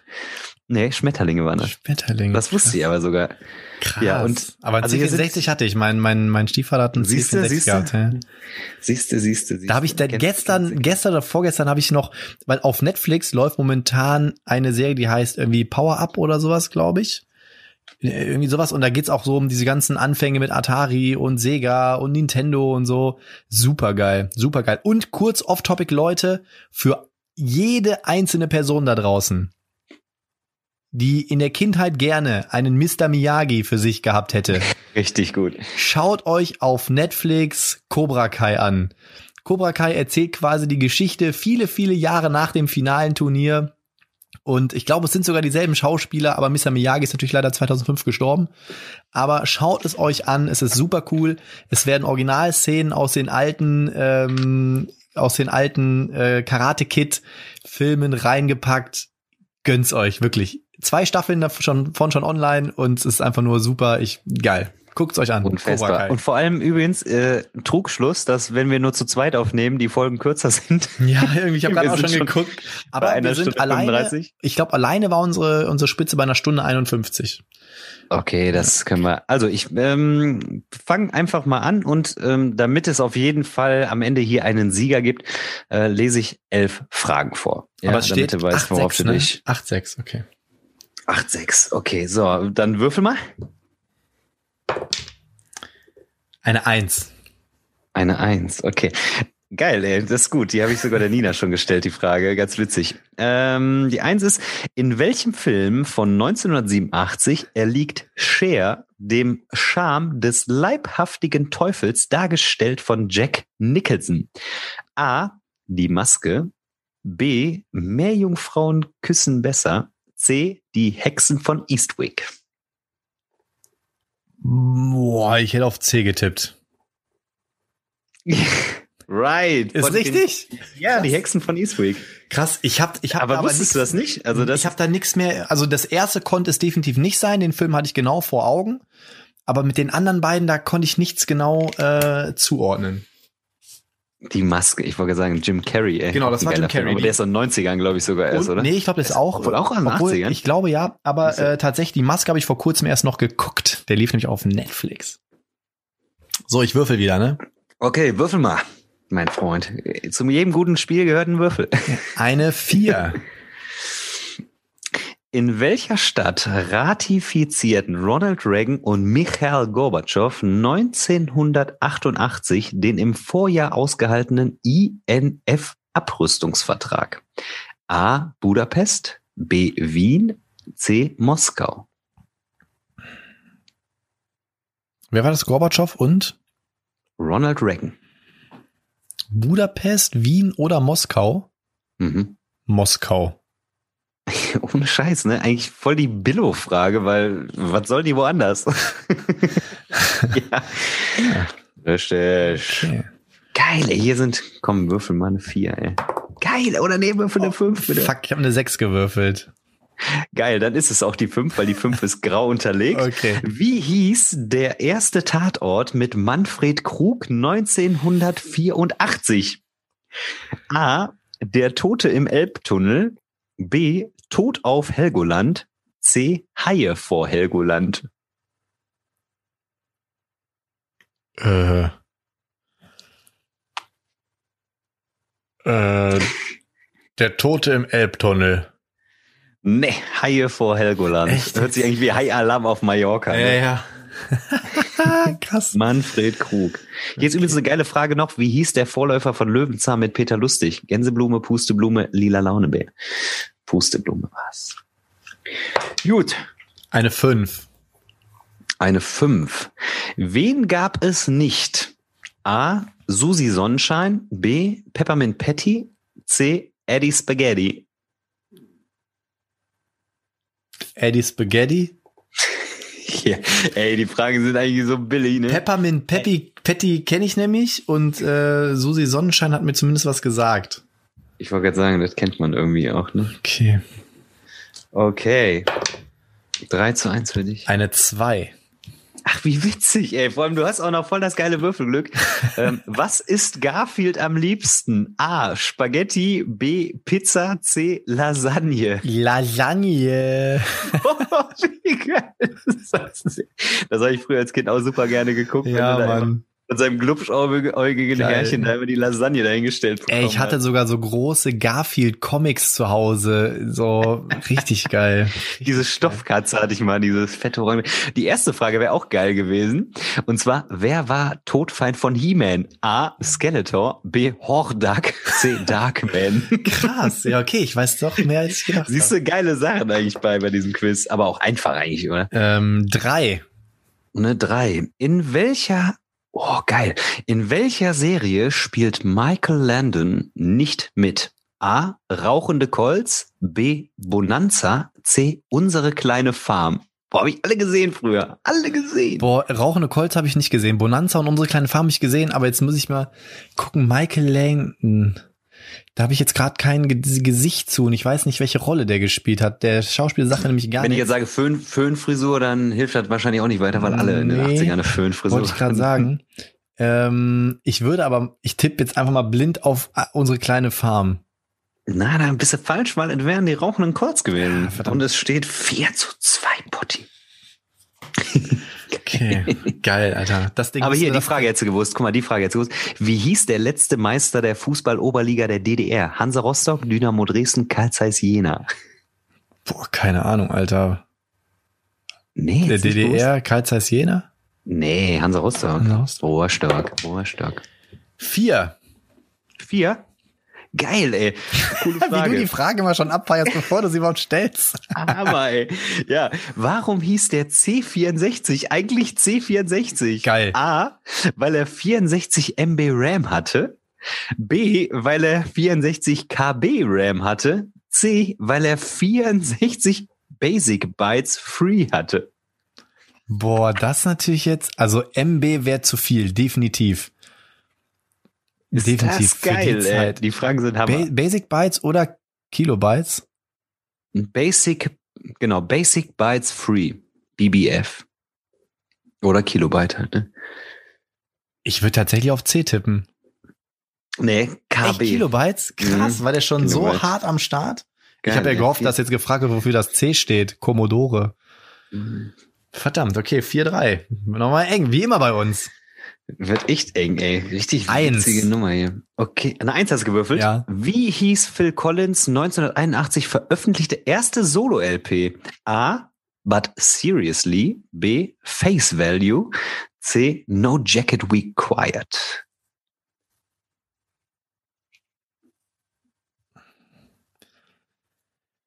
Wie hieß nochmal, wie hießen die drei nochmal? A. But Seriously. B. Face Value. C. No Jacket Required. Ich sag ähm, A. Nein, falsch. B. Face Value. 4-4, Potti. Alter. 4-4. Hier noch mal. Das sind sie. Das sind sie nochmal hier, die Trees. Okay. Zwei. Zwei. Richtig behindert, ey. B. Äh, B sag ich schon zwei. Ähm, wer war der Anführer der wilden Horde in Masters of the Universe? A. Hordak. B. Skeletor. C. Horrorman. Ja, äh, es, es war doch Skeletor, oder nicht? Hordak. Echt? Das war Hordak. 5-4 geht er in Führung hier. Ey, aber guck mal geil. Welche Kleiderfarbe gab es in den 80ern nicht? A. Kid. B. Babyrosa. C. Pastellblau. Tja, entweder hole ich jetzt noch einen oder du hast das Ding gewonnen, Alter. Boah, da werden mich jetzt auch viele für lünchen, dass ich das jetzt mit Hordak nicht wusste. Aber weißt du warum? Weil du vorher schon B gesagt hast, hast du mich durcheinander gebracht. Aber ist egal. Oh. Sonst wird mir wieder vorgesagt, dass ich wieder rumheule, wenn ich verliere. Ähm, eine drei. Ach, lustig. Ich gucke auch immer genau auf die Frage und dann kommt die. Als 1987 in der ZDF-Hitparade auch Englisch gesungen wurde, wurde noch etwas verändert. Was? A. Der TED wurde abgeschafft. B. Der Moderator wurde ausgewechselt. C. Die Sendung kam nicht mehr aus Berlin. Kannst du die Frage nochmal stellen und dazu nochmal die Antwortmöglichkeiten? Mhm. Als 1987 in der ZDF-Hitparade auch Englisch gesungen wurde, wurde noch etwas verändert. Was? A. Der TED wurde abgeschafft. B. Der Moderator wurde ausgewechselt. C. Die Sendung kam nicht mehr aus Berlin. Ich würde sagen, die Sendung kam nicht mehr aus Berlin. Äh. Der TED wurde abgeschafft. Kennst du noch diese Echt? Telefon, diese Telefon-Dings gedöns? ja, dieses? Telefonvoting. Ich habe mir gedacht, das wird doch heute noch teilweise gemacht. Deswegen. Yes. Ja, oh, hast damit du- habe ich Hast du gewonnen, aber gib mir trotzdem die letzte, gib mir trotzdem die letzte Nummer Komm. und zwar Nummer eine vier. Welche Raumfähre explodierte 1986 kurz nach dem Start? A. Die Challenger, B. Discovery, C. Columbia. Das hätte ich gewusst. Boah, gerade eben war ich mir noch ziemlich sicher, dass ich es weiß, als du die Frage gestellt hast. Und wenn du es hörst, dann denkst du, oh, jo. Das ist sch- schwierig, glaube ich, wenn man die Antwortmöglichkeiten hört. Aber war das nicht die Challenger? Yes, Ja, ne? korrekt. Mhm, genau. Ja, Das sechs, war eine, fünf gewonnen, war eine Alter. knappe Kiste. Das habe ich, das habe ich äh, irgendwann mal so für einen ganz günstigen Kurs äh, erramscht und für solche Sachen natürlich auch witzig. So ein Ratespiel über die 80er ist eigentlich echt witzig. Aber die Fragen muss man tatsächlich sagen sind, manche sind schon so einfach irgendwie so, wo man ne, so wie Obwohl mich das mal interessieren würde, wenn wir jetzt mal so ein 90er-Quiz machen würden, weil die 80er, die waren ja noch so ein bisschen, das hat man nur noch so ein bisschen mitbekommen. Also ich bin ja 86 geboren. Da hast du jetzt nicht ganz, die ersten Jahre nimmt man ja nicht so bewusst wahr, ne? Aber so die 90er würden mich mal interessieren. So zum Beispiel, mein Vater hat damals das RAN-Fußball-Quiz gekauft, irgendwann in den 90ern, ne? geil. Als ich Das damals die Karten geil. gelesen habe, keine Ahnung, waren für mich böhmische Dörfer. Ne? Wenn ich aber jetzt heute ein modernes RAN-Fußball-Quiz kaufen würde, würde ich auch die Hälfte der Fragen wahrscheinlich irgendwie kennen. Weißt du, wie ich meine? Gibt es überhaupt ein gutes 90er-Quiz? Ich, Ich glaube, sowas würde ich mir sogar noch zulegen. Ist vielleicht so eine Lücke. Ey, Potti, vielleicht entwickeln wir mal so ein 90er-Quiz. Ja, Mann. Und dann kommt der Merdador da hinten drauf. Bing. Ja, das Ding dürfen wir auch nicht Das aus den Augen müssen- verlieren. Ist nicht, also es schwingt irgendwie immer mit, der kleine goldene Kacker.